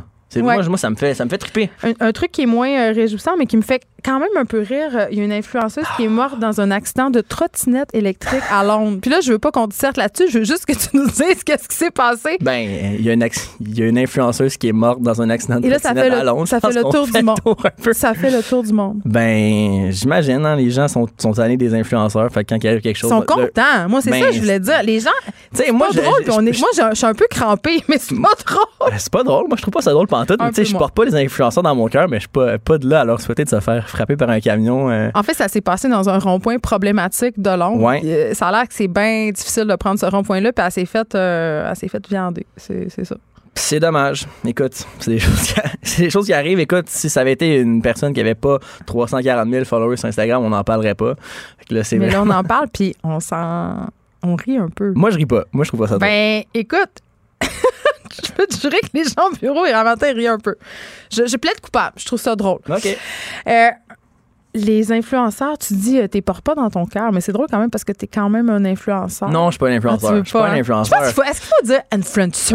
Il arrête, pas de dire, non, il arrête pas de dire ça. Non, Moi, ça non, me fait non. rire un peu. Je suis un influenceur. Un influencer. Un influenceur. Mais euh, ceci dit, ils sont en perte de vitesse. Il y a un article qui est ça. sorti. Puis Là, toi, t'es content parce que la- les influenceurs seraient en perte Ben d'influence. oui, tu sais, comme, Hey, je- je- je- comme je l'ai dit, j'aime pas beaucoup les influenceurs, mais comme je leur souhaite pas de, de mourir, mais quand même, euh, il y, a- il y a justement une étude qui a été menée par la firme Influencer. DB C'est vraiment méta. c'est legit là j'étais allé voir ça puis euh, a- ça révèle que le, le taux d'engagement euh, des influenceurs en est presque à son plus bas ever Le taux d'engagement, c'est les interactions sur leur page, c'est ça? c'est en fait c'est le c'est tellement ridicule c'est le nombre c'est le rapport entre le nombre de likes par publication et, Et le nombre d'abonnés OK, OK. Fait que mettons moi, OK, sur mon Instagram, by the way, vous pouvez me suivre, Gab Jonca Bon. sur Instagram. Euh, j'ai- se j'ai plug en esti, hey, pareil, regarde, regarde. OK. Il y a- J'ai 13 300 personnes. Et- You're so little.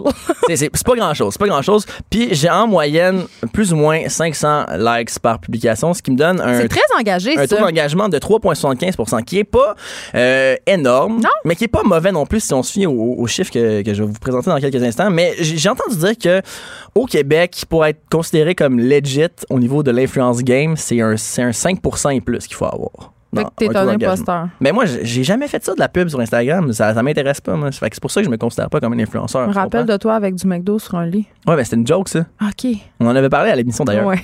Très méta. Donc, ce qui s'est passé, c'est qu'entre 2016 et euh, 2019, le, le taux d'engagement pour les publications euh, sponsorisées a passé de 4% à 2,7% c'est et ça que les marques qui baissent peu à peu le, ça, le les nombre d'argent gens, qu'ils les investissent gens sur like de moins en moins les publications euh, qui sont des, des, des publicités. Pourquoi? Ben, euh, parce que c'est- peut-être une coïncidence. D'ailleurs, j'aimerais souligner le, travail de mon ami Alex Perra, qui a écrit un article sur euh, Urbania très intéressant euh, à propos de ça. C'est que ça coïncide avec une augmentation de 150 euh, des publications sponsorisées. Fac, euh, ce, qui, ce qui se passe, ce que ça nous dit, hein, c'est que le commun des mortels commence tranquillement à se tanner d'avoir un genre de publisac comme sont feed sur. Instagram. Ma première réflexion face à ça, c'est genre, wow, voir que ça a pris autant de temps que ça. Un Oui, an, c'est quand même long. Instagram, je sais pas si tu vas être d'accord avec moi, Gab Jonca, mais on nous a vendu ça comme une espèce de média d'authenticité. C'est-à-dire que c'est les personnes autour de nous qui, Oui. qui montrent leur vie. Donc, le fait que cette vie-là soit Mais ça a tellement évolué Instagram. Oui, je me souviens quand ça a commencé en 2012, c'était vraiment comme un, de un- japonais. de- d'hipster, là, Ouais. de artsy, puis j'avais fait des, des, des jokes à propos de ça quand, quand j'avais genre 16 ans. Puis ok. maintenant, voyons, j'ai quand même 24 ans là. j'ai tellement de feux blancs. Anyway, on... Euh, puis bon. Là, c'est rendu justement un espèce de nid à publicité, puis à, à- de codes promo, puis de story qui veulent te vendre des montres ou des blanchissements dedans. Fait que, tu sais, le, le- le purpose d'Instagram a changé. Puis là, bon, on en avait parlé la dernière fois euh, que là, on était euh, targeté au Canada comme, euh, comme de des cobayes pour plus avoir de likes. Moi, je les ai encore, by the way. Je sais pas pourquoi, mais je peux quand même voir euh, vos likes. Puis c'est vrai, j'ai Moi, je les vois, les likes, c'est juste qu'on voit plus le nombre de likes en Moi, je- des moi, je les vois. Pas moi. moi, je vois les nombres de likes. Fait que je peux euh, semi-confirmer ce qui se passe. Parce que j'ai remarqué qu'effectivement, euh, des gens que je suivais avec beaucoup de likes ont perdu un peu de leur, euh, de leur influence, De leur lustre? de leur liste, de leurs likes. Puis ça, ça va avoir des conséquences directes sur la vie de ces gens-là qui Ben, génèrent écoute, euh, leurs revenus grâce à Instagram? C'est quand même une, une baisse significative en seulement trois ans. Donc, euh, si la tendance se maintient, l'influenceur commun d'Amérique du Nord dev- sera voué à extinction. Devra se trouver d'autres C'est choses. ça. C'est ça qui va être le fun à voir, ça va être de faire au crime. After my life, suivre ces gens-là. My Life After Instagram, ça va être de voir, OK, comment ces gens-là qui sont, par, la plupart qui n'ont pas beaucoup de compétences des- euh, c'est autres. ça, tu sais, qui sont qui c'est ironique mais qui ont vraiment de la misère à s'exprimer. Parfois, j'écoute des stories de gens qui essaient de nous vendre des, gogo- des gogos, puis je suis comme, OK, ça, c'est le, le- le- le meilleur enchaînement de mots que tu as pu nous donner pour nous vendre ta, ta gogos. Puis bon, c'est ça, ça doit Mais là, les auditeurs vont t'écrire, t'es conscient pour dire que tu as utilisé absolument genre comme 26 mots anglais pendant ta chronique. Ben, c'est pas grave, ça. OK. C'est du vocabulaire varié, tu sais. OK. Tu sais, moi, je vais pas être genre, genre.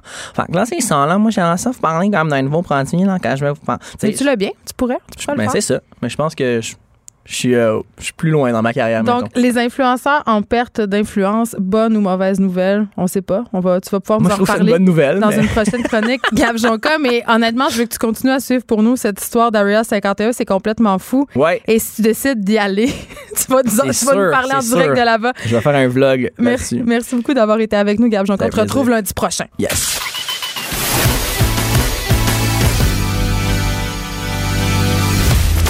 Du mordant. Et aucun règlement municipal ne l'interdit. Geneviève anime Les effrontés. Cube Radio. On a euh, Lynn Chaillé, directrice générale au Québec pour Sunwing, euh, pour parler justement du cas euh, de Nancy Gingras avec qui on s'est entretenu tantôt, mais aussi pour parler du processus de traitement des plaintes chez Sunwing qui semble ne pas faire l'unanimité, c'est le moins qu'on puisse dire. Bonjour, Madame Chaillé. Bonjour. Euh, je ne sais pas si vous avez eu l'occasion d'écouter l'entrevue ou du moins lire euh, l'article euh, dans le Journal de Montréal concernant la mésaventure de Nancy Gingras, mais Nancy, elle n'est pas la seule à avoir essuyé des retards de vol.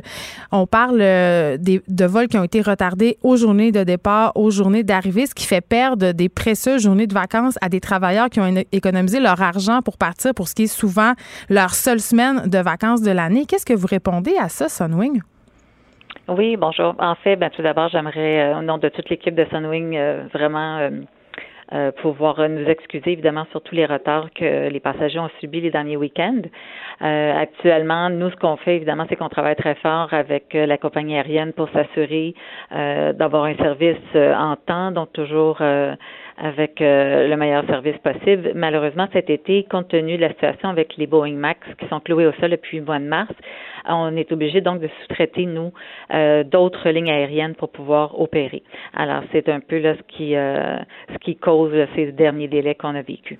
Mais en même temps, vous comprenez la frustration des passagers quand ils appellent Sunwing puis qu'ils se font donner un bon d'achat de 200 pièces canadiens pour s'excuser, pour avoir supposément euh, accès à des excursions qui coûtent beaucoup plus. Vous comprenez aussi leur frustration quand ils perdent une journée de vacances puis quand ils vous appellent, quand vous mettez un vol le dimanche puis qu'il n'y a pas de vol. J'ai l'impression que on prend les plaintes des passagers à la légère.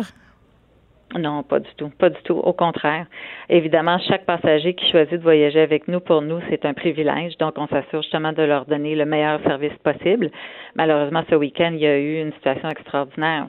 Mais cela dit, dès qu'on est euh, mis au courant que s'il y a un délai de vol, c'est sûr que la première chose qu'on fait, c'est de contacter nos, nos clients. Euh, on le fait de différentes façons. Les clients peuvent euh, s'inscrire à une alerte pour recevoir automatiquement une alerte les avisant. Sinon, ici au centre d'appel, on prend le téléphone, on appelle les consommateurs, que ce soit via leur agent de voyage ou eux-mêmes s'ils ont acheté en direct. Alors, nous, on fait vraiment tous les efforts possibles pour les mettre au courant avant pour justement éviter certains désagréments comme se rendre à l'aéroport pour rien. Si c'est le cas, bien évidemment, on les prend en charge aussi. Alors que ce soit leur donnant des coupons pour euh, des repas, euh, leur offrir un coupon de taxi aller-retour s'ils veulent retourner à la maison. S'ils sont de l'extérieur de la ville, on va les loger dans un dans un hôtel, que ce soit à destination, que ce soit ici euh, au Québec. Alors, on prend vraiment en charge le passager à nos frais, évidemment, pour s'assurer de leur donner la meilleure expérience possible. Bien, à vos frais. je, m'excuse ici. Là, comment vous expliquez, Madame Chaillé, que des passagers euh, ne soient pas au courant, un, que les vols soient retardés, que les employés Sunwing sur les lieux de l'hôtel ne soient pas au courant et que les autobus viennent les chercher malgré qu'il n'y aura pas de vol? Euh, je pense que vous avez un très gros problème de communication ici, là moi, je n'étais pas sur place en fait semaine pour savoir euh, ce que les dires de Mme Gingras euh, sont véridiques ou non. Euh, Donc, vous remettez en question sa version? Non, pas du tout. Ce que je dis, c'est que nous, dans notre procédure, dès qu'on a un avis sur un retard de vol, donc on enclenche nos processus. Alors, automatiquement, une note est envoyée à destination. Toutes nos équipes, que ce soit aéroportuaires ou dans nos bureaux, incluant nos représentants, nos représentants destination, sont avisés automatiquement. Et euh, juste pour le cas qui nous concerne ce week-end, automatiquement, toutes les chambres de nos clients ont été renouvelées pour s'assurer qu'ils n'aient pas laissé leur chambre euh, plus tôt. Donc, on les a, euh, on s'est assuré que leur chambre était automatiquement euh, réservée Mais l'hôtel avait plus de place dans certains cas. Oui, dans certains cas, on a dû relocaliser effectivement des clients. Dans des hôtels de moins de moins bonne catégorie. Euh, J'ai pas l'information. Honnêtement, j'ai pas l'information, je pourrais pas vous répondre euh, à cette question. Mais nous, dans notre procédure, automatiquement, on va relocaliser les clients. Si c'est des clients qui sont euh, juste avec un vol sec, les air only qu'on appelle, on va quand même les prendre en charge, on va les loger dans un hôtel. Alors, on s'assure que tout le processus suit son cours et que nos clients sont pris en charge. Madame Chaillé, j'ai une question pour vous. Sortons un peu du cas Nancy Gingras. Parlons plus globalement. Euh, mhm. Parlons de la langue des employés qui desservent en fait les destinations Sunwing faut expliquer aux gens que dans chaque hôtel, euh, il y a un représentant Sunwings. Est-ce que cette personne-là est tenue de parler la langue des voyageurs? On essaie le plus possible d'avoir des employés qui sont effectivement trilingues. Alors évidemment, la langue euh, de leur pays et anglais et français. Alors, c'est sûr que le français dans certaines destinations, c'est peut-être plus difficile euh, à trouver que d'autres endroits, mais euh, nos, représentants que nous avons, autant Cuba, Mexique, République dominicaine et ailleurs, sont euh, pour la plupart sont bilingues.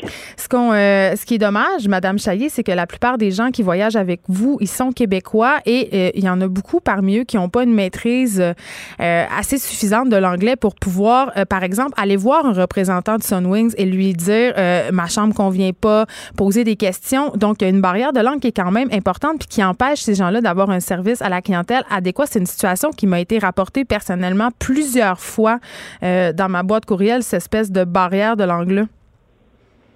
OK. Moi, je suis honnêtement un peu surprise de vos commentaires parce que je vous dirais que la majorité de nos représentants sont bilingues. Bien, la majorité de vos clients ne sont pas bilingues. C'est ce que j'essaie de vous dire. C'est que la plupart des Québécois qui voyagent avec vous se débrouillent en anglais, mais n'ont peut-être pas un anglais assez, euh, d'un niveau assez euh, élevé pour pouvoir aller faire des, aller demander des choses en anglais, aller se plaindre. On s'entend que ça prend un vocabulaire quand même étendu. Là. On peut, c'est pas juste dire yes, no, thank you. C'est pouvoir aller débattre d'un point avec un agent Sunwing qui visiblement euh, ne parle pas notre langue. Et euh, Madame, euh, par ailleurs, la personne avec qui on s'entretenait tantôt nous a dit que ça avait été excessivement difficile pour elle d'avoir des communications avec les gens de votre hôtel.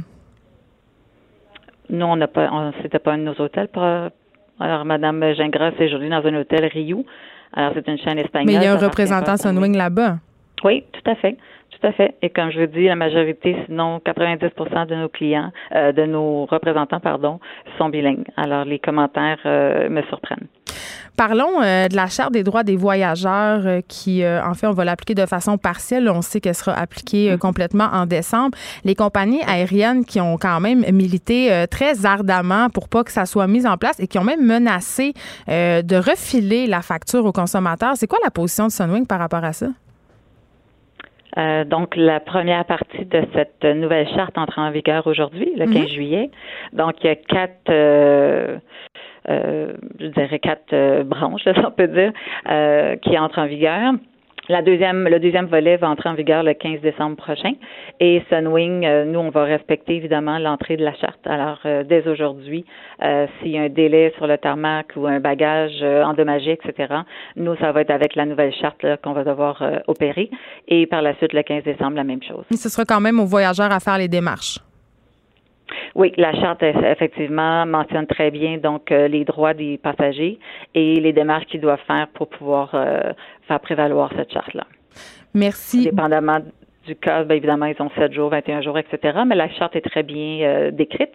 Et puis nous, c'est dans notre devoir aussi de remettre un dépliant aux passagers dans les aéroports s'il arrive une situation. Pour les informer.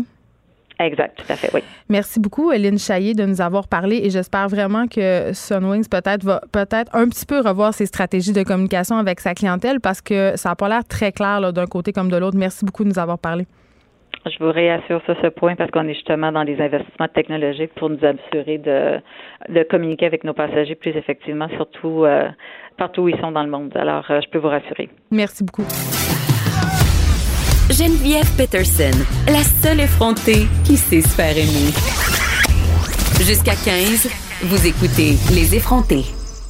Il y a beaucoup de commentaires sous l'article euh, concernant la mésaventure de Madame Nancy Gingras à Cancun au Mexique avec Sunwings. Là, pour vrai, là, euh, je veux pas m'acharner sur Sunwings, mais il y a beaucoup, beaucoup de clients insatisfaits. Suffit de faire une recherche sur Internet euh, pour lire des commentaires. une compagnie qui a l'air sérieusement avoir des troubles de communication avec sa clientèle, qui semble se défiler aussi. On a pu entendre la cassette de la présidente de Sunwing, Madame Lynn Chaillé, qui avait pas grand-chose à dire sauf des phrases toutes faites.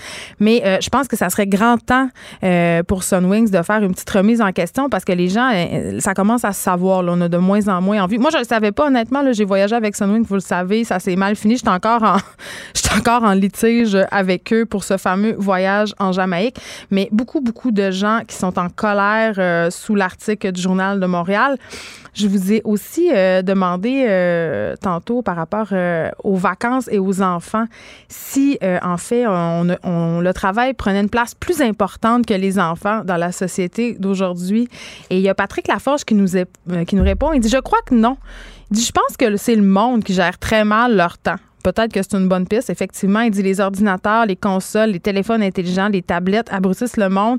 Dans les années 80, avant que cette technologie soit disponible au grand public, le monde prenait le temps de vivre. En tant qu'enfant qui n'avait pas accès à ces appareils pour me divertir, mon côté imagination s'est développé pour créer toutes sortes de choses, de jeux. Aujourd'hui, les enfants, euh, comme tu mentionnais dans ta chronique, savent plus quoi faire quand ils s'emmerdent. Et ça rejoint un peu le, point de vue de Bastien. Euh, justement, les enfants. Mais en même temps, je me demande est-ce que c'est des petits commentaires euh, de monde de, plus de 35 ans qui se disent dans mon temps, c'était donc mieux? Je sais pas. Mais une chose est sûre, c'est vrai que l'avènement des téléphones intelligents puis de toute cette technologie-là, ça fait qu'on est toujours branché sur le travail. Donc, le travail prend de plus en plus de place. Continuez euh, à m'écrire sur la page des effrontés. Je suis curieuse de savoir ce que vous pensez. Est-ce que le travail est plus important que les enfants dans la société d'aujourd'hui? Pamela Dumont? Allô? T'es là? Ben oui. On est lundi. c'est le moment euh, de la chronique euh, des mots en Et j'aime ça parce qu'à chaque fois, euh, t'en inventes un. Puis là, aujourd'hui, Ben aujourd'hui, je suis vraiment. je, vais, je vais utiliser un anglais. Je suis clueless. C'est un presque inventé, mais il n'est pas tout à fait inventé Ben, par moi. ça, parce que là, c'est le ganisme. Le ganisme, G-A-N majuscule, isme comme on connaît. Ça a été introduit par François Cholet, qui est un ingénieur qui travaille dans l'intelligence artificielle pour Google, entre autres. Hein. On peut pas éviter c'est ça. quoi? c'est quoi le ganisme? Eh bien, le ganisme, il y a des ganistes aussi à l'intérieur. C'est de une ce religion. Ce n'est pas une religion. C'est un supposé nouveau courant artistique qui mélange intelligence artificielle et évidemment intervention humaine parce que c'est pas autonome l'intelligence artificielle. Ben, ça peut l'être mais je veux dire il y a des programmeurs, des programmeuses derrière ça. Et je t'en parle parce que à l'automne dernier, euh, c'est assez récent, il y a une œuvre d'art qui a été créée par une machine d'intelligence artificielle, par des GANs, qui euh, a été vendue par la fameuse maison Christie's à New York à 432 500 dollars. Donc là, on pourrait parler de spéculation dans le marché de l'art, mais quand même, créée par une machine. Et puis, ben, faut revenir à la définition du terme parce que Mais qu'est-ce que les gens achètent? Est-ce que les gens achètent le statement ou vraiment l'œuvre ben, c'est ça, mais c'est pour ça qu'on pourrait parler, on faire toute une autre capsule sur le marché de l'art contemporain parce que quelle est la valeur réelle? Tu sais, elle est estimée à 7 000, 10 000 dollars pour les coûts, bon, matériels, des ingénieurs qui ont travaillé là-dessus, qui ont développé l'algorithme. Mais après ça, euh, ça a été bêté jusqu'à ce montant-là. Après ça, c'est pas tant que ça parce qu'il y a des œuvres, plusieurs qui sont vendues à des millions de dollars aujourd'hui parmi les, les plus riches au monde. C'est vraiment comme une bulle économique, le marché de l'art contemporain. Mais pour revenir au ganisme, GAN, G-A-N, qu'est-ce que c'est? Ben, ça fait partie du machine learning. GAN, c'est une branche de ça qui signifie Generative Adversarial, désolé mon anglais, Network. Je suis de Québec, moi. Et puis en français, ça veut dire réseau antagoniste génératif. Comment ça fonctionne? Ben moi, je suis allée lire un peu là-dessus parce que je m'y connaissais pas du tout, mais je trouve ça intéressant de savoir, on peut se prononcer sur notre relation par rapport à l'art. Ça repose les questions de c'est quoi l'art quand c'est une machine qui en fait, quand c'est un algorithme. Puis euh, ça fonctionne avec, donc ça le dit dans le titre, euh, c'est des réseaux antagonistes. Donc tu as deux réseaux. Tu as un générateur qui, lui, produit des images. Il envoie des images, soit des vraies images a pris exemple sur Google, sur une banque de données, soit des images qu'il a créées lui-même. OK? Et l'autre réseau, c'est un discriminateur. C'est comme une police. Fait que tu as l'escroc, qui est le générateur, puis tu as le discriminateur, qui est comme la police. C'est comme la subjectivité quelque part. Il choisit.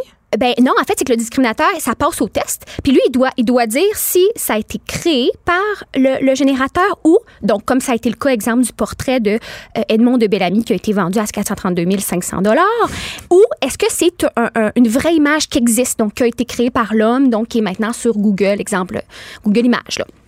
Et euh, donc, ça s'entraîne comme ça jusqu'à temps que le soi-disant escroc générateur est capable de tromper le discriminateur. Ce qui arrive avec les œuvres d'art, finalement, du ganisme. Moi, je trouve ça fascinant parce que ça nous pose la question de qu'est-ce qu'est-ce que l'art? Est-ce qu'une machine peut avoir de la créativité, selon toi, je dirais? Ben, honnêtement, moi, je pense que oui. Ben, Mais je pense pas que, que ce qui fait qu'une œuvre d'art est une œuvre d'art ou pas, ce soit la personne qui l'exécute. Je pense que ce qui fait euh, une œuvre d'art, c'est l'effet produit, puis c'est la façon dont elle s'inscrit dans un courant. Ouais, mais c'est super intéressant que tu nommes aussi la réception. Ben, Parce que- c'est pas mal ça, une œuvre d'art, c'est Ouais. beaucoup la réception. l'interprétation que chacun fait, Exactement. la subjectivité. Mais ce qui est intéressant, c'est de voir que, bon, des œuvres d'art créées par l'intelligence artificielle, euh, mis à part sur une, une propagande quelconque, mais il y en a toujours une, mais je veux dire, c'est assez, euh, c'est un peu euh, inoffensif, là. Tu sais, c'est pour, pour de l'art, simplement. C'est pour, pour notre plaisir, En même temps, c'est pour notre... que- ben attends, le fait qu'on soit rendu à générer des œuvres d'art avec des machines, ça en dit long justement sur la société dans laquelle on baigne. On sait que l'art quand même est une critique souvent sociale, donc des artistes essaient de, de, de créer des machines qui qui se substitueraient à eux pour générer des œuvres d'art. C'est assez parlant, là. Oui, ben c'est assez parlant de notre relation, justement, Ben oui. humain-machine, finalement. Fait qu'on apprécie, qu'on n'apprécie pas, c'est sûr que ça soulève un questionnement philosophique. Juste par le fait est qu'éventuellement, les GAN, là, c'est utilisé, exemple, pour créer des œuvres. Des œuvres qu'il faut le dire, s'inspirent, c'est une synthèse d'images. Fait que ça s'inspire d'images préexistantes. C'est comme le, le Fait portrait. que c'est pas une création à partir de zéro. Ben, fait non, mais en même temps, est-ce qu'on crée à partir de zéro? On est non, des êtres d'influence. ça passe par le filtre de notre subjectivité. Oui, Hey, on puis philosophe On après-midi. philosophe cet après-midi. On se pose des grosses questions existentielles. Pamela Dumont et Geneviève Peterson, les philosophes de Cube Radio. Mais c'est super intéressant, je trouve, parce que aussi la peur qui vient souvent avec l'intelligence artificielle, c'est qu'on la personnifie, on, on l'humanise. Et on a tellement peur que le robot nous dépasse. Mais oui, Sophia, la saoudienne, la robot qui veut avoir des enfants. Ah, mais vu ça? oui, mais depuis tous les films où les robots prennent le contrôle de l'humanité, Oui. où les robots sont de vils et méchants, euh, méchantes créatures, tu sais, ça, Ouais. ça a témoigne quand même assez bien de la mégalomanie humaine, de notre ego Ouais. démesuré. On veut, on, veut être les seuls, tu sais. Tout à fait. Puis en même temps, c'est tellement paradoxal parce que c'est créé par des humains. Donc, si à quelque part, c'est un peu humanisé, c'est parce que ça a été programmé par des humains. Tu sais, si Sophia a dit qu'elle va avoir des enfants, c'est bien parce qu'ils l'ont fait en tant que femme, puis ils ont mis des algorithmes qui aident une femme moyenne qui peut-être éventuellement va avoir ces idées-là. Fait que c'est nous qui créons la machine c'est nous qui créons la machine, c'est le programmeur derrière parce duquel on a peur. duquel on a peur. Parce que les mathématiciens, moi j'ai interviewé entre autres, mon, mon conjoint il travaille là-dedans euh, dans une compagnie euh, euh, qui fait, qui est consultante pour des compagnies minières avec l'intelligence artificielle pour mieux trouver les, minerais. Puis j'ai interviewé le patron. Puis, puis les programmeurs le disent aussi dans tous les articles, les mathématiciens. Il il y en a pas. Les gens ont peur, ceux qui s'y connaissent pas, parce qu'effectivement, il y a de la science-fiction autour de Ben, c'est ça. les films qui nous font peur. C'est les, films qui nous font peur, mais il n'y a pas de conscience. C'est la grosse différence. Sais, Ce sont toujours. Finalement, l'intelligence artificielle ne sera jamais supérieure euh, à l'ensemble des gens qui l'ont programmée. On va toujours parvenir à faire mieux qu'elle. Si on revient, on, on redécortique. Mais les Parce que le robot complètement auto- autonome, c'est une utopie. Ça se peut pas. Ben, complètement autonome. On est en train C'est qu'il va toujours avoir un programme a- humain derrière. Oui, il y a des programmes, il y a des plateformes de programmation, des, des API qui euh, sont un peu autonomes, qui en, ce- en ce moment ont comme, c'est pas une introspection, mais sont capables de s'auto-programmer. Mais Siri très- est pas à veille de prendre contrôle du monde. Là. Elle est vraiment pas vite. Non, non, là. elle fait juste une réponse. là. Puis encore. mais c'est super intéressant de voir ça dans le contexte artistique.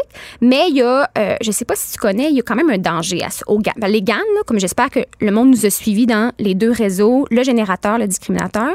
Mais comme je te disais, c'est de la synthèse d'images. Et je sais pas si tu as été au fait de l'année passée, euh, le vidéo de Barack Obama euh, qui, qui, qui, qui insultait Trump, qui s'appelait en fait euh, du deep, euh, deep fakes Fait qu'il a été généré. à- grâce à des GANs. Maintenant, c'est ça qu'on peut faire, c'est qu'on peut, on peut vraiment mettre l'image de quelqu'un d'autre sur un, un autre, de quelqu'un sur un autre corps et le faire parler, lui faire faire des choses. Ce qui a fait qu'au début, quel milieu tu penses que ça l'a investi? La porno. C'est toujours là que ça commence. C'est toujours là. Mais attends, tu ris, mais le, le, le milieu de la pornographie a quand même beaucoup servi la technologie parce qu'il y a eu Ben oui. énormément de recherches et d'avancées qui ont été possibles hein, parce que les gens sont prêts à payer pour de la porn. Donc, il y a eu beaucoup de fait. recherches en intelligence artificielle et autres facilités à cause de notre appétit sans borne pour le sexe. Tout à fait. Puis c'est ce qui fait que ça s'est beaucoup développé sur le, le site, entre autres Red- Reddit, Reddit, je Ouais, sais pas trop Reddit. ouais, Reddit. Donc, les utilisateurs, euh, ils, pub- ils reprenaient les vidéos. Exemple, de- il y a eu Emma Watson, il y a eu euh, Katy Perry, il y a eu plein de célébrités, surtout, qui ont été dans des faux vidéos porno. Pour les, in- ouais, pour Et- les invalides. Ouais. Ben, exact. Surtout des femmes. Parce que Nico- Nicolas Cage a vécu ça aussi, mais pas dans une vidéo porno. Je sais pas trop, il devait faire faire des niaiseries. là. Nicolas Cage? Ouais. Je trouve ça un peu drôle qu'il a été ciblé. Oui. la- Oui. ouais, ouais, mal- puis, puis les Barack, je comprends mieux. Oui, Barack qui en plus insultait Trump. là. je veux dire, c'était Oui, très, oui. très, très politique. Mais après ça, c'était fait par un comédien qui s'appelle Jordan Peele, Barack Obama. Et euh, on voyait à la fin les deux images côte à côte. C'est super intéressant d'aller voir Mais ça. combien de personnes se sont pas rendues à la fin puis on pensait que c'était vrai? Exactement. Des milliers. Mais c'est aussi un avertissement, c'est-à-dire que là, maintenant, c'est plus les fake news qui sont dangereuses, c'est les deepfakes. Parce qu'on ne saura plus nécessairement si c'est une vraie vidéo ou pas. Mais j'imagine qu'on va développer des techniques d'authentification. En tout cas, Ben, en les, ce les moment- grands médias doivent se méfier Ben, de la- ça comme de la peste. Alerte Sécurité nationale à plusieurs endroits là, qui disent qu'il y a des experts qui doivent reprendre les vidéos quand ils ont un doute, puis ils doivent les séparer en séquences parce que c'est une synthèse d'images. Ils sont allés chercher tout ce qu'ils ont pu trouver de Barack Obama avec un costume semblable. Ils ont pris toutes ces expressions, puis ils sont capables de faire dire ce qu'ils veulent. Fait il faut qu'ils les redécortiquent pour retrouver les sources originelles. Mais tu sais, j'en parlais tantôt avec euh, Gab Jonca. euh, il nous parlait euh, du Facebook Event euh, qui va avoir lieu le 20 septembre à Area 51 où il y a genre un million d'internautes qui vont se réunir. Mais tu sais, tu sais, les, tous ces trucs-là dont tu parles, Pamela Dumont, euh, les deep fake news et tout ça, euh, c'est une nouvelle forme de militantisme, c'est une nouvelle forme de terrorisme, entre guillemets, là, je Ouais. pèse mes mots, mais le peuple a un pouvoir qui est quand même de plus en plus grand, celui d'investir Internet, Ouais. euh, de manipuler la technologie pour amener euh, de gré ou de force des changements sociaux qui pourraient être importants. Oui, ça pourrait être super intéressant. C'est juste que souvent, ça va être utilisé dans des contextes qui vont être diffamatoires, euh, qui, de toute façon, c'est l'utilisation de l'image de quelqu'un. Mais Il y a c'est quand même pour que troller quelque chose. Tu sais, c'est Ouais. que les gens investissent Internet et trollent le pouvoir établi, les figures établies pour retourner l'attention sur eux, pour retourner l'attention sur leurs paroles à eux, parce que peut-être qu'ils ont l'impression de ne pas être écoutés, je ne sais trop, mais mais il y a quelque chose là d'intéressant socialement avec le fait qu'on prend Internet euh, tu sais, je, je veux pas, même la fuite de Desjardins, tu sais, je veux dire, je pense qu'on n'est pas conscient à quel point les gens ont du pouvoir sur Ouais. Internet, beaucoup plus qu'on pourrait penser, de par notre ignorance, puis par la faiblesse aussi de nos systèmes électroniques, tu sais. Oui, puis ça, c'est quand même intéressant parce que c'est des plateformes, des, Judith Lucienne en parle beaucoup, tu sais, on n'a jamais pu autant prendre la parole finalement. C'est hyper intéressant pour ça. C'est juste que ça a des doubles tranchants parce que les, les- les- non seulement l'éthique derrière ça, mais les lois qu'encadrent, tu sais, la technologie Ben, va a, plus les lois vite. suivent pas. Les lois suivent pas du Mais tout, non. du tout, du tout. Elles sont en retard toujours. Ce qui fait que là, par exemple, si nous, on se fait, comment qu'on pourrait appeler ça? Deepfake. comment qu'on pourrait appeler ça? Deep fake new wave. Si on met une vidéo de moi sur Internet qui insulte Pierre Carl, mon patron, je pourrais être dans le trouble bien longtemps? Ben oui, mais ce serait pas toi. Oui, sur le coup, là, sur le coup, mais après ça, il y aurait une, Mais c'est une peut, il peut avoir des effets très néfastes et très réels. Oui, puis on ne sait pas encore quel type de recours on peut faire. Mais en tout cas, si jamais ça vous arrive, moi, j'ai trouvé euh, un petit guide de la maison, la firme de droit Macmillan, c'est canadien, qui explique quelles lois déjà existent par rapport à l'harcèlement. Par... C'est juste que ça devrait être un crime en soi. De, Mais- de produire ce type de matériel-là. Ah, pas de faire des œuvres d'art euh, avec Ben des non, parce que c'est des nouveaux visages. Tu peux créer. D'ailleurs, si vous voulez voir un exemple de photographie, non pas de peinture numérique, ou, euh, mais vraiment de photographie, parce que c'est fascinant de voir des faux visages qui n'existent pas, mais c'est des photographies. C'est hyper réaliste. Il y a un comme ils site- génèrent des gens par. euh, Ils génèrent des gens. Mais il y a des pop stars en Corée qui ont été générés par ordinateur. Là, c'est pas d'hier cette affaire-là. Non, mais ben, les, les GANs, là, ça existe depuis 2014. C'est quand même. euh, c'est, quand même- c'est Yann Goodfellow, un Montréalais, euh, qui est rendu pour. euh, il travaille pour. euh, ben, pour Apple. Maintenant, il travaille pour Google, pour Apple, qui qui a, qui a créé la formule de synthèse d'images pour régler un problème de doctorants. Ils sont allés souper à un restaurant euh, des Montréalais de l'Université de Montréal parce qu'ils graduaient, ils fêtaient, puis euh, ils ont voulu régler un problème, puis il a trouvé cette formule-là avec ses partenaires. Tu sais, moi, quand je suis je parle des Kardashians, il y en a qui invitent, qui Ouais. inventent des formes Ben oui. pour générer des images de synthèse sur une napkin. C'est fou, hein? Puis là, depuis ce temps-là, c'est comme. Il y en a beaucoup qui disent que c'est l'affaire la plus cool de l'intelligence artificielle. Ben, puis. Des algorithmes depuis 20 ans. Fait que oui, on en entend parler beaucoup dans les dernières années, mais ça date de 2014. Puis le deepfake, euh, fake, ça existe depuis 2016. Fait que tu sais, c'est pas. C'est pas. euh, Puis mon petit doigt me dit que on- c'est juste la pointe de l'iceberg. Oh que oui. Je suis tout le temps angoissée euh, par ces affaires-là parce qu'on sait pas, on, on sait où ça commence, mais on sait pas où ça finit. Merci, Pamela Dumont, de m'avoir euh, enseigné et inquiété aujourd'hui. On te retrouve lundi prochain après la pause. André Péloquin. Écrivaine, Blogueuse. scénariste et animatrice. Geneviève Peterson. La Wonder Woman de Cube Radio. André Péloquin, c'est la première fois que tu viens aux effronter. Bienvenue. En effet. Merci. Merci à vous. Chef de contenu à Pace sur Start. Et là, euh, je l'ai teasé en début d'émission parce que j'avais très, très hâte de parler de R. Kelly. Oh mon Dieu. Ben non, mais c'est parce qu'à chaque fois qu'on parle de lui, c'est toujours scandaleux. Oh mon Dieu, c'est incroyable. Puis là, R. Kelly plus sextape. Oui, totalement. Je veux dire, la table est mise. En effet, et mon Dieu, le, le- le monsieur a maintenant une cinématographie dans le domaine. Je veux dire, euh, en 2002, euh, il sortait son, son premier succès, entre guillemets. C'est la première fois qu'on que des- une vidéo de lui avec euh, une mineure circulait. Et pourtant, ça ça n'a pas suffi. Mais il y a eu un, petit changement plus tôt cette année avec l'apparition du documentaire Surviving R. Kelly, qui est un documentaire en six parties. Il faut avoir beaucoup de contenu pour faire un documentaire en six parties qui a été diffusé sur Lifetime. Euh, le plus grand hit d'ailleurs de, de- de cette chaîne euh, d'ailleurs. Et il y avait à noter, il y a très peu de collaborateurs masculins euh, qui ont collaboré à ce documentaire-là, justement, qui, qui, ab- qui aborde les abus, finalement, de, de, R. Kelly au fil des années. Il y a, seulement Chance the Rapper et John Lennon. Le reste, c'est vraiment c'est des, personnalités féminines, des victimes aussi, euh, qui, abondent dans le sujet.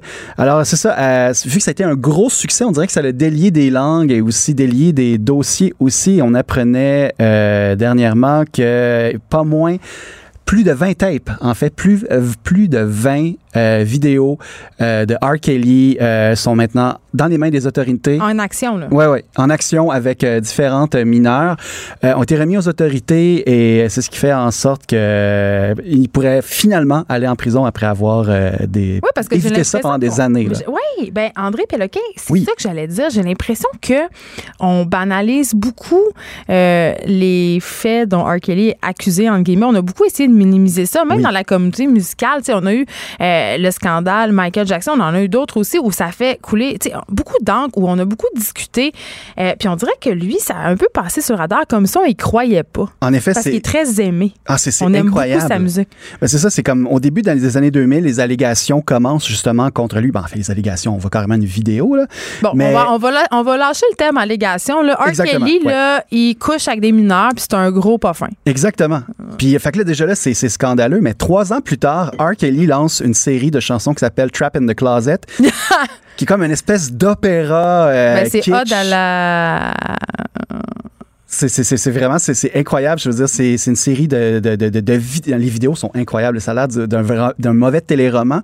Et c'est tellement kitsch, c'est tellement euh, poussé à l'extrême que les gens, ça fait un 180 degrés, puis ils sont comme, mon Dieu, euh, R. Kelly est un génie de l'humour. On adore ça. C'est devenu, ces vidéos-là sont devenues euh, virales. Iconique, ouais. C'est ça. Et ben c'est ça. Puis là, on est de retour, en fait, avec le, le, le juste retour du balancier avec euh, ben, R. Kelly. C'est vraiment euh, Mais un trap, déchet. là. trap in the Closet, mettons, on s'en Ouais. parle-tu? Parce que juste ce titre-là, Exactement. tu sais, dans, dans, le- dans le placard de quoi, mettons, de l'ébéphilie? Tu sais, quoi, Ben, c'est finalement? ça, sûrement C'est que- un peu ça le sous-texte, non? Il- Parce qu'on dirait qu'il braque ça un peu. C'est-tu moi ou? Ben, dans le fond, c'est, si on se fie, tu sais, je veux dire, à la, aux chansons, en fait, de cette série de chansons-là et aussi de vidéoclips, c'est, c'est comme quelqu'un qui veut coincer euh, un, une partenaire euh, en adultère Ben, euh, en s'enfermant dans, dans, dans le dans garde-robe. le garde-robe. Mais c'est, clair que, tu sais, il y a du sous-texte qu'on peut lire là-dedans Ben, aussi. en tout cas, je veux pas me ça faire complotiste ni rien de ça, mais je te demande, euh, André Péloquet, est-ce que c'est quoi ta position, toi, euh, là-dessus? Est-ce qu'on a le droit d'écouter la musique d'une personne comme ça? Est-ce qu'on peut continuer à apprécier son œuvre, même si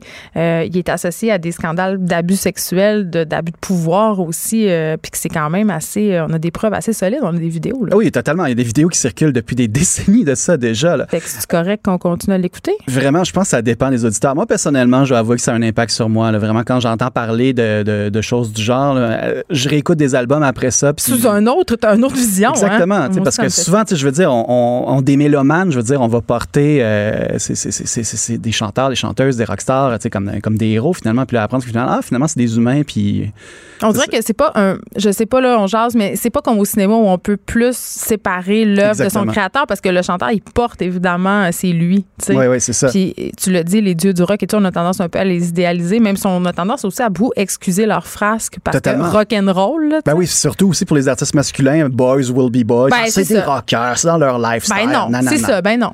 Dans, c'est dans le lifestyle de personne d'abuser des mineurs puis d'abuser de son pouvoir. Ben c'est ça, exactement. Euh, parlons de Cardi B. Cardi Oui. B qui est sûrement la rappeuse la plus populaire en ce moment. Totalement. Et, et- et évidemment, c'est une discussion que j'ai eue avec Vanessa Destinée cet hiver aux effrontés où on se demandait si toutes les, les- les filles, les rappeuses finalement, n'étaient pas devenues un peu des strippers, des espèces de, de danseuses nues parce qu'on peut pas se le cacher, Cardi B, là, euh, elle est quand même assez sulfureuse. Ben, elle a Elle littéralement a- été elle danseuse nue. elle est- oui, c'est ça. Elle a- oui, elle- mais elle met plus maintenant. Non, non, non, là, elle- gagne mais- des millions. mais ce que maintenant, j'allais dire, c'est qu'elle utilise beaucoup le langage Totalement. justement de, du stripping pour faire ses spectacles. Oui, en effet. Puis là, je vais pas faire de slut shaming. Je, je- tu- elle a le droit non. de montrer son corps, mais, mais quand même, on- elle, elle a répondu à ces critiques-là aux gens qui l'accusent justement d'être un peu trop sexy. Totalement. Oui, en effet, il y a quelques jours, il y a un vieux la vieille, Jermaine Dupree, euh, qui a été interrogé sur Ah, ben, est-ce que vous avez, euh, Monsieur Dupree, est-ce que vous avez considéré ça, les, les- les- la nouvelle école de rappeuses? Puis il a vraiment répondu dans ces termes-là, un peu comme Ah, ben, c'est, dur de différencier euh,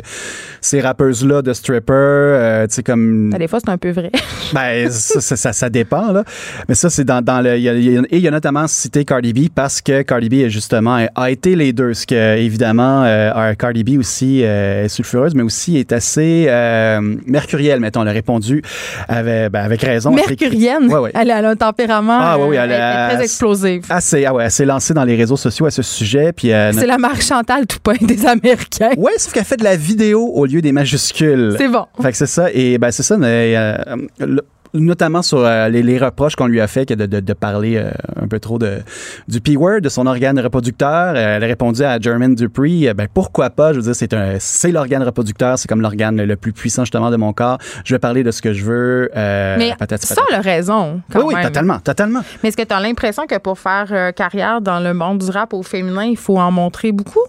Pas vraiment. J'ai C'est juste vraiment... la culture qui est comme ça. Ben, c'est une culture qui est comme ça. J'ai comme, j'ai, j'ai- j'ai- j'aime croire que ça, ça a tendance à, à disparaître aussi. Je veux dire, euh, Mais en même temps, on- pourquoi on veut que ça disparaisse tant que ça? Parce que c'est encore penser que le corps de la femme nue, c'est, c'est mal, puis que les filles qui se dénudent, ce sont des Marie couche-toi là. ah, c'est un bon point. Des Jézabel. C'est un bon point, mais tu sais, je veux dire, je parlais comme de, euh, dans l'industrie at large, comme par exemple en ce moment, dans, du côté un peu plus pop, il y a, il y a Billie Eilish, Ouais. une chanteuse pop. De qui- 17 ans. Exactement, de 17 ans, qui ne joue pas du tout euh, ça, la, la- la carte guicheuse un peu à la Britney Spears de l'époque. Pas Et- du tout. Elle a de grands t-shirts, puis elle est, assez- elle est non genrée, disons-le. Exactement. Puis elle le dit en entrevue, c'est vraiment je veux pas être objectifiée. Et pourtant, elle tire son épingle du jeu. Fait que j'aime croire dans, dans- dans ma, dans ma, ma douce naïveté qu'il y a un pan de l'industrie qui change à ce sujet et qui Mais- sait peut-être qu'on va se rendre au rap. J'aime croire que les femmes qui ont envie de s'objectifier elles-mêmes pour les bonnes raisons, hein, Mhm. pas parce qu'ils ont internalisé euh, certains discours du patriarcat, oh les gros mots, euh, pourront le faire Ben et que celles qui ne veulent pas s'objectifier pourront le faire Ben et que les deux seront totalement légitimes. Moi, je, je rêve de ça. Ça, c'est ma naïveté à moi. Ben non, mais c'est bon. Mais tant que justement, on pourrait avoir des vieux de la vieille qui pourraient comme, je, le connais, je ne maîtrise pas ce dossier, je vais juste me retirer sur ce Ben, propos-là. ça, c'est un point parce que souvent, euh, notamment dans, dans le cas de Cardi B, ben, la personne en question. euh, Ben, pas- dépassé par les Ben, un peu, là. je pense que oui. L'humoriste Coco Bellivo, euh, puis ça, je dois t'avouer, je le connais pas tant que ça. OK, tu m'apprends des affaires qui poursuit son cheminement dans le rap game Oui, québécois. c'est Puis là, incroyable. je pense qu'on va avoir un extrait, mais qui est-ce, premièrement? Ben, Coco Bellivo, c'est une humoriste qui est. J'aime dire, tu sais, on va dire de la relève parce que je pense qu'elle n'a pas encore fait juste pour rire et Elle compagnie. n'a pas encore 40 ans, fait qu'on peut dire. Et voilà. et voilà. elle- elle- elle- C'est ça. Elle n'a pas encore 40 ans. Elle n'anime pas encore à la radio le midi. Euh, Oh! Il y a beaucoup d'humoristes qui animent le midi, c'est tout. Euh, puis ça, fait, elle- c'est une abonnée aux Zoufès et compagnie. Et depuis quelques mois, on la voit de plus en plus dans des événements hip-hop, notamment les, ce qu'on appelle les Word Up Battles. Pour, euh, est-ce que tu as vu le film 8 Mile avec Eminem? Ben là, C'est un peu ça. Alors, c'est c'est deux, euh, deux rappeurs qui s'affrontent lors d'une joute verbale. OK, alors, tu sais, l'agressivité est de mise. C'est voulu, c'est c'est comme la lutte, là, c'est du spectacle. Ils ne pas nécessairement dans non, la c'est une joute oratoire. Et voilà. Et ben c'est ça, Coco Bellivo, comme d'autres humoristes aussi, ont tenté l'expérience l'année passée, notamment au Zoufès. Il y a Fait eu- qu'ils écrivent leur texte d'avance, c'est ça que tu me dis. Là. Exactement. Mais il y a en qui un vont peu d'impro? Oui, il y a un peu d'impro parce que justement, il y a des gens qui vont essayer de te prendre au piège en disant comme ah, je sais que tu vas genre me reprocher telle affaire comme euh, ma face ou whatever. What. Puis c'est ça. Fait que là, c'est vraiment un jeu oratoire impro aussi et beaucoup, beaucoup, beaucoup d'agressivité. Et c'est ça, elle a euh, participé à un événement, je pense, l'année passée euh, du ZooFest et elle s'est distinguée et ça a comme continué. Et là, cette année, il y en avait un autre au ZooFest elle a terrassé son adversaire, un rappeur euh, qui s'appelle Verns. Si j'en crois son introduction, il s'appelle Verns parce que c'est le bruit d'une scie mécanique. Vern, Verns! Et il s'est fait démolir par une humoriste. Ben, ils sont Et, quand même, ils peuvent être des writers quand même assez féroces, les Ah humoristes. oui, on mais la livraison est incroyable et je veux dire, vous allez l'entendre justement dans, dans l'extrait audio. On voit que Coco Bellivo est une humoriste qui est habituée vraiment de, de maîtriser son public, alors que là, les gens embarquent tellement dans ses reproches qu'elle doit les calmer, puis elle a l'air énervée comme là, là, calmez-vous encore plus vite parce que j'en ai encore beaucoup à dire à ce jeune homme. On l'écoute. Julien Vernetti, le M&M du BC. Vomit sur ton sweater already. Combo moche spaghetti. Come on, man, tu dis des shit whack pendant que je pète des rimes acadies comme Slim Shediac. Like, will the real bad bitches please come back? Yo, bitch, je t'habille comme un hacky sack. Jules Burns, Chris comme James Bond, que c'est 007. Pas de bon bit, so suce ma blette. Appelle-moi quand t'auras écrit un bon 5 minutes. Oh, puis tu tiens avec Speedsman? C'est fucking triste. Cause de gars, moitié drôle, ça fait pas un plein humoriste. Mais et, et son flow et, et son et, et son ton quand même est quand même très emprunté à Eminem. Il y a, il y a un, il y a un certain clin d'œil là, c'est impossible. Ah, j'imagine qu'il y a des références Ben Moi aussi. oui. C'est non seulement elle mentionne Slim Shady. Slim Shadiac, Ouais. justement. Et euh, vraiment, la démarche de Coco Bilvo est assez incroyable parce qu'en plus, ça, c'est un extrait qu'on peut retrouver sur YouTube, sur le compte des Word Up Battles. Elle répond à tous les commentaires. Elle-même. Ok, elle est en feu là. Ah oui, et, et aussi, plus tôt cette année, Coco Bellivo a tendu un piège et les gens sont en train de tomber dedans en ce moment. Euh, il, y a, il y a quelques mois de ça, Coco Bellivo, ben, ça, était en, en surpoids, mettons, OK, en situation de surpoids. Check André qui marche sur la douzaine 2. Ah, c'est incroyable, hein? Ah, mon Dieu. crac. Ouais, ouais, j'ai hâte de voir mon inbox après ça. Mais c'est ça, depuis quelques mois, elle s'est mise au régime et à l'entraînement pour accompagner un spectacle qu'elle rode, en- pas qui rode en ce moment, qui est en circulation en ce moment, qui s'appelle LED, où est-ce qu'elle aborde justement cette transformation-là. Et on le remarque dans les commentaires YouTube, justement, il y a plein de gens qui font des commentaires sur son physique maintenant, comme Oh mon Dieu, Coco Bilivo a maigri, ça y va bien, nanana, nanana. Puis c'est vraiment, on peut suivre toute sa démarche euh, artistique sur euh, sa page Facebook. Je veux dire, on parle beaucoup de, de Christian Bale, par exemple, qui a pris ou perdu du poids au fil des rôles. Ben, c'est un peu ça que Coco Bellivo a fait Mais pour pour, un un spectacle. spectacle d'humour. C'est assez incroyable. Malheureusement, euh, elle était aux Zoufest ben, pour le Word Up Battle, évidemment. Elle était en représentation hier pour un numéro... dans, la, dans le spectacle d'un autre humoriste, mais là, en ce moment, on dirait que l'aide est en dormance, mais on espère qu'il va y avoir euh, d'autres euh, dates annoncées sous peu. Mais écoute, donc, je, je suis la fille qui était dans sa grotte. Moi, je la connaissais pas. Merci de me l'avoir fait elle découvrir. est incroyable. Euh, je vais donner un, si tu peux, euh, si vous voulez vous amuser là d'ailleurs, euh, Coco Bellivo, cherchez-la sur YouTube avec Bibi Geneviève. Elle a écrit une fanfiction érotique. Ça va.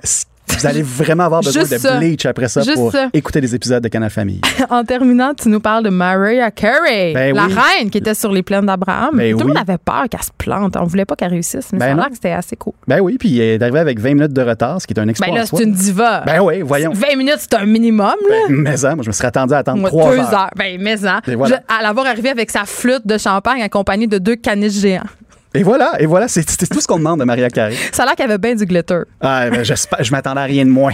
Mais moi, je je, c'est pas ça que tu nous parles, mais c'est- qu'est-ce qui se passe avec ses jambes? hein? Elle a des jambes phénoménales. Est-ce qu'ils sont en ciment? J'ai aucune idée, je t'avoue que euh, j'ai rarement porté Moi, je vais avoir la, ça. la marque de ces bas nylons. C'est comme des bas de patinage artistique mélangés avec du crémage à gaz. Je sais pas. C'est ça. Euh, des accessoires de scène de choix. Mais ça, mais Maria Carré, après avoir euh, charmé euh, le FEC, le Festival d'été de Québec, euh, pourrait charmer euh, le monde entier. Ben Parce là, que elle a été charmé euh, invitée par Lil Nas X. Est-ce que tu connais Lil Nas X? Je vais pas mentir et je vais dire non. Hey, Aujourd'hui, je connais rien. C'est l'émission où je, je suis vieille. Aucun problème. Non, non, non, non, arrête. Il n'y a aucun problème. C'est un truc très, très, très, très, très jeune. En Tu me rassures. C'est la chanson Pas. rap de l'heure en ce moment. Je la connais pas! Non, mais attends, mais c'est que c'est un sujet de controverse. Ah! Parce que euh, y a eu différentes versions de la chanson Old Town Road de Lil Nas, Lil Nas X et la version qui fonctionne du rappeur, c'est la version country en duo avec Billy Ray Cyrus. Alors, ça a commencé sa carrière sur le Billboard dans euh, On a parlé de cette controverse-là, évidemment. ça, euh. Controverse, Oui, oui. c'est ça. Non, mais. Les bonhommes blancs fâchés au final. Exactement. Mais c'est ça, mais la, la- la pièce continue dans, dans les, les, les, palmarès urbains à se distinguer. Le vidéoclip est un délice en passant. Et là, Lil Nas X euh, a proposé de faire un remix euh, de sa chanson en duo avec Maria Carré. Et Maria Carré, la diva, a répondu à l'appel. Euh, elle lui a proposé euh, de prendre une de ses euh, chansons euh, pour y arriver. Il y a beaucoup de monde qui, qui accuse Lil Nas X en ce moment de multiplier les refontes de, de, de son hit finalement, de, de peut-être s'accrocher au succès via euh, cette seule pièce-là parce qu'il a lancé son maxi dernièrement. Et les critiques sont pas très bonnes. Mais là, je pense que ça serait une bonne façon d'enterrer Old Town Road euh, au final avec un autre duo et cette fois-ci avec la diva des divas, Maria Carey. Ben, moi, je là, c'est vais- à suivre. Ben, moi, je vais attendre ça. J'espère que. ah, moi aussi. J'espère que C'est ça le va se- Avengers Endgame des duos. J'aime ça. Quelqu'un va mourir au final. C'est incroyable. Oh, je m'excuse. Faut pas que ça soit Maria. Non, non, non, pas du tout, pas du tout, pas du tout. Bon. Ça va être euh, nos tympans parce que vraiment, cette pièce-là. Elle va blower ça, elle là. joue souvent. Comme une déesse. Merci, André Péloquet. On rappelle que tu es chef de contenu à Pace sur Star et que tu connais beaucoup plus d'affaires que moi Ah, juste certaines choses. liées à la musique. Sont-tu sont-tu vraiment utiles? Je sais pas. De 13 à 15, Les effrontés. deux heures où on relâche nos bonnes manières.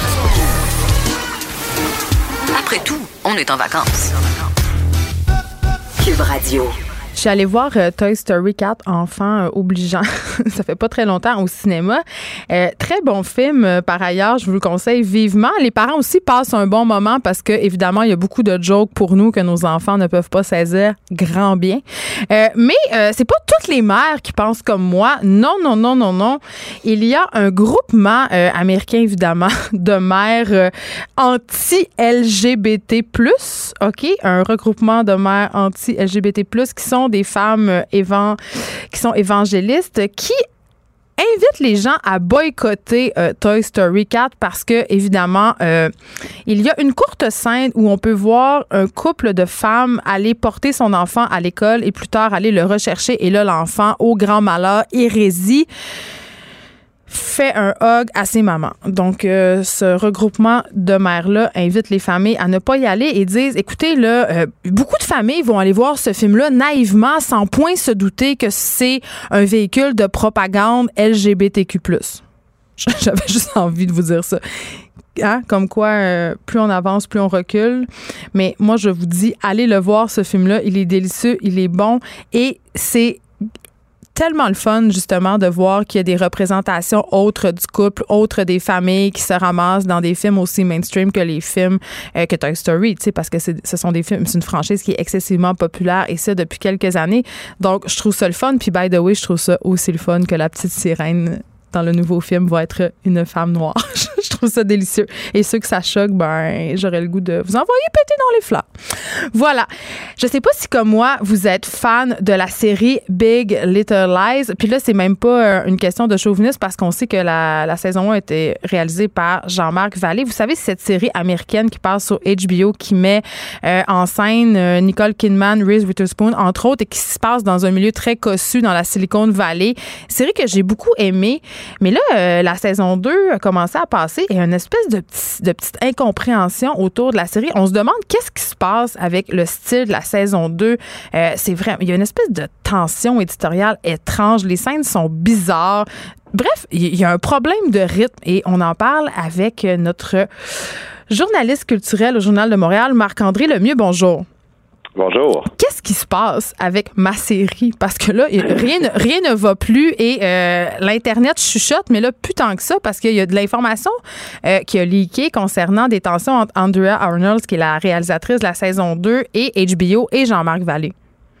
Effectivement. Ce qui est arrivé euh, au, euh, au, mois d'avril, euh, j'avais écrit un article euh, là-dessus, euh, comme quoi le montage de la série Big Little Lies 2 avait été transféré à Montréal. Il était supposé d'avoir lieu à Londres sous l'égide d'Andrea Arnold, la nouvelle réalisatrice. Mais finalement, ça avait été rapatrié à Montréal et c'était HBO et David E. Kelly, le producteur de Big Little Lies 2, avait confié ça à Jean-Marc Vallée.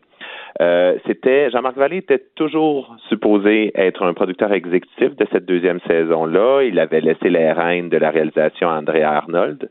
Euh, mais bon, finalement, au final, il n'a pas seulement été producteur exécutif, puis il a aussi assuré le montage euh, à Montréal avec son équipe.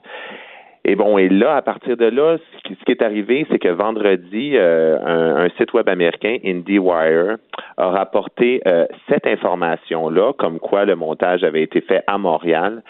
Euh, mais a ajouté aussi que Andrea Arnold, c'était pas supposé être ça au début. Andrea Arnold, ça a été fait un peu, un peu à son à son insu, c'est-à-dire qu'ils ont pris les images qu'elle avait tournées et ils ont euh, réimaginé ça. Bref, le reste, ça s'est fait sous l'égide de, euh, de Jean-Marc Vallée qui euh, HBO explique. Bon, HBO a réagi bien entendu à cet article-là, qui est, qui est pas trop flatteur, en disant que bon, ça fait partie. Euh, HBO était très fier du travail de la réalisatrice, mais que ça fait partie du euh, déroulement normal d'une série, euh, que les producteurs se, se, mettent le nez là-dedans, puis bon, brassent les cartes un peu. Ben, ce qu'on peut comprendre quand même, lire entre les lignes, du moins Marc-André Lemieux, corrige-moi si je me trompe, c'est que Andrea Arnold avait quasiment cahier de charge, là, c'est-à-dire qu'elle n'avait pas beaucoup de, contrôle sur sa série. Elle s'est faite mansplainer son montage, mansplainer le ton. Je veux dire, elle avait pas vraiment de pouvoir. C'était une femme de paille, si on veut.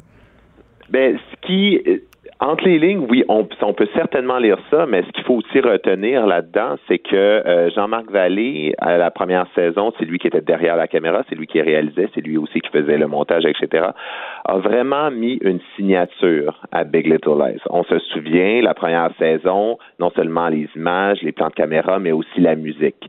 Donc, la deuxième saison, quand finalement il pouvait pas réaliser, parce qu'on lui a demandé en premier, s'il voulait réaliser.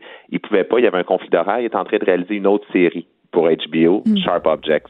Donc, vraiment, la réalisatrice ou le réalisateur qui allait, qui allait chausser ses chaussures était, était un peu déjà enfermé dans un carcan. Là. Je ça arrive souvent en télé. Déjà, exactement, il y avait déjà une signature forte, particulièrement sur cette série-là. Les, les, les, la réalisation des, des séries d'HBO est tout le temps euh, particulière. Donc, n'importe qui allait se mettre derrière la caméra, bon, elle allait devoir peut-être respecter un certain style. Et ce qu'on lit, ce qu'on voit selon des sources, euh, selon des sources anonymes, c'est que ce style-là ne plaisait peut-être pas à HBO, le style qu'Andrea Arnold a essayé d'insuffler à la série, euh, son style à elle, ne plaisait pas à HBO et, et David E. Kelly, le producteur principal. Et c'est pour ça qu'ils sont allés voir Jean-Marc Vallée, l'équipe originale, pour pour, en guillemets, sauver les meubles, pour, pour, pour, assurer une cohérence entre les deux saisons. Ce qui fait que on se retrouve euh, on se retrouve avec une deuxième saison où le style des fois oui c'est ça déroge avec la première saison. On retrouve c'est effectivement ce que tu disais c'est que des fois certains épisodes des fois c'est spécial. Il y a certaines scènes c'est oh c'est nouveau, c'est pas vraiment Big Little Lies, puis il y a d'autres scènes où on retrouve hmm. vraiment la signature. Ben merci euh, beaucoup Marc-André Lemieux d'avoir fait la lumière euh, sur ce sur ce scandale télévisuel. Est-ce qu'on est dans la paranoïa? Je le sais pas, mais je trouvais ça important euh, qu'on en parle. Mais c'est une série qu'on continue à suivre et à aimer. C'est déjà tout pour nous, tout le monde. On se retrouve demain. Cube Radio.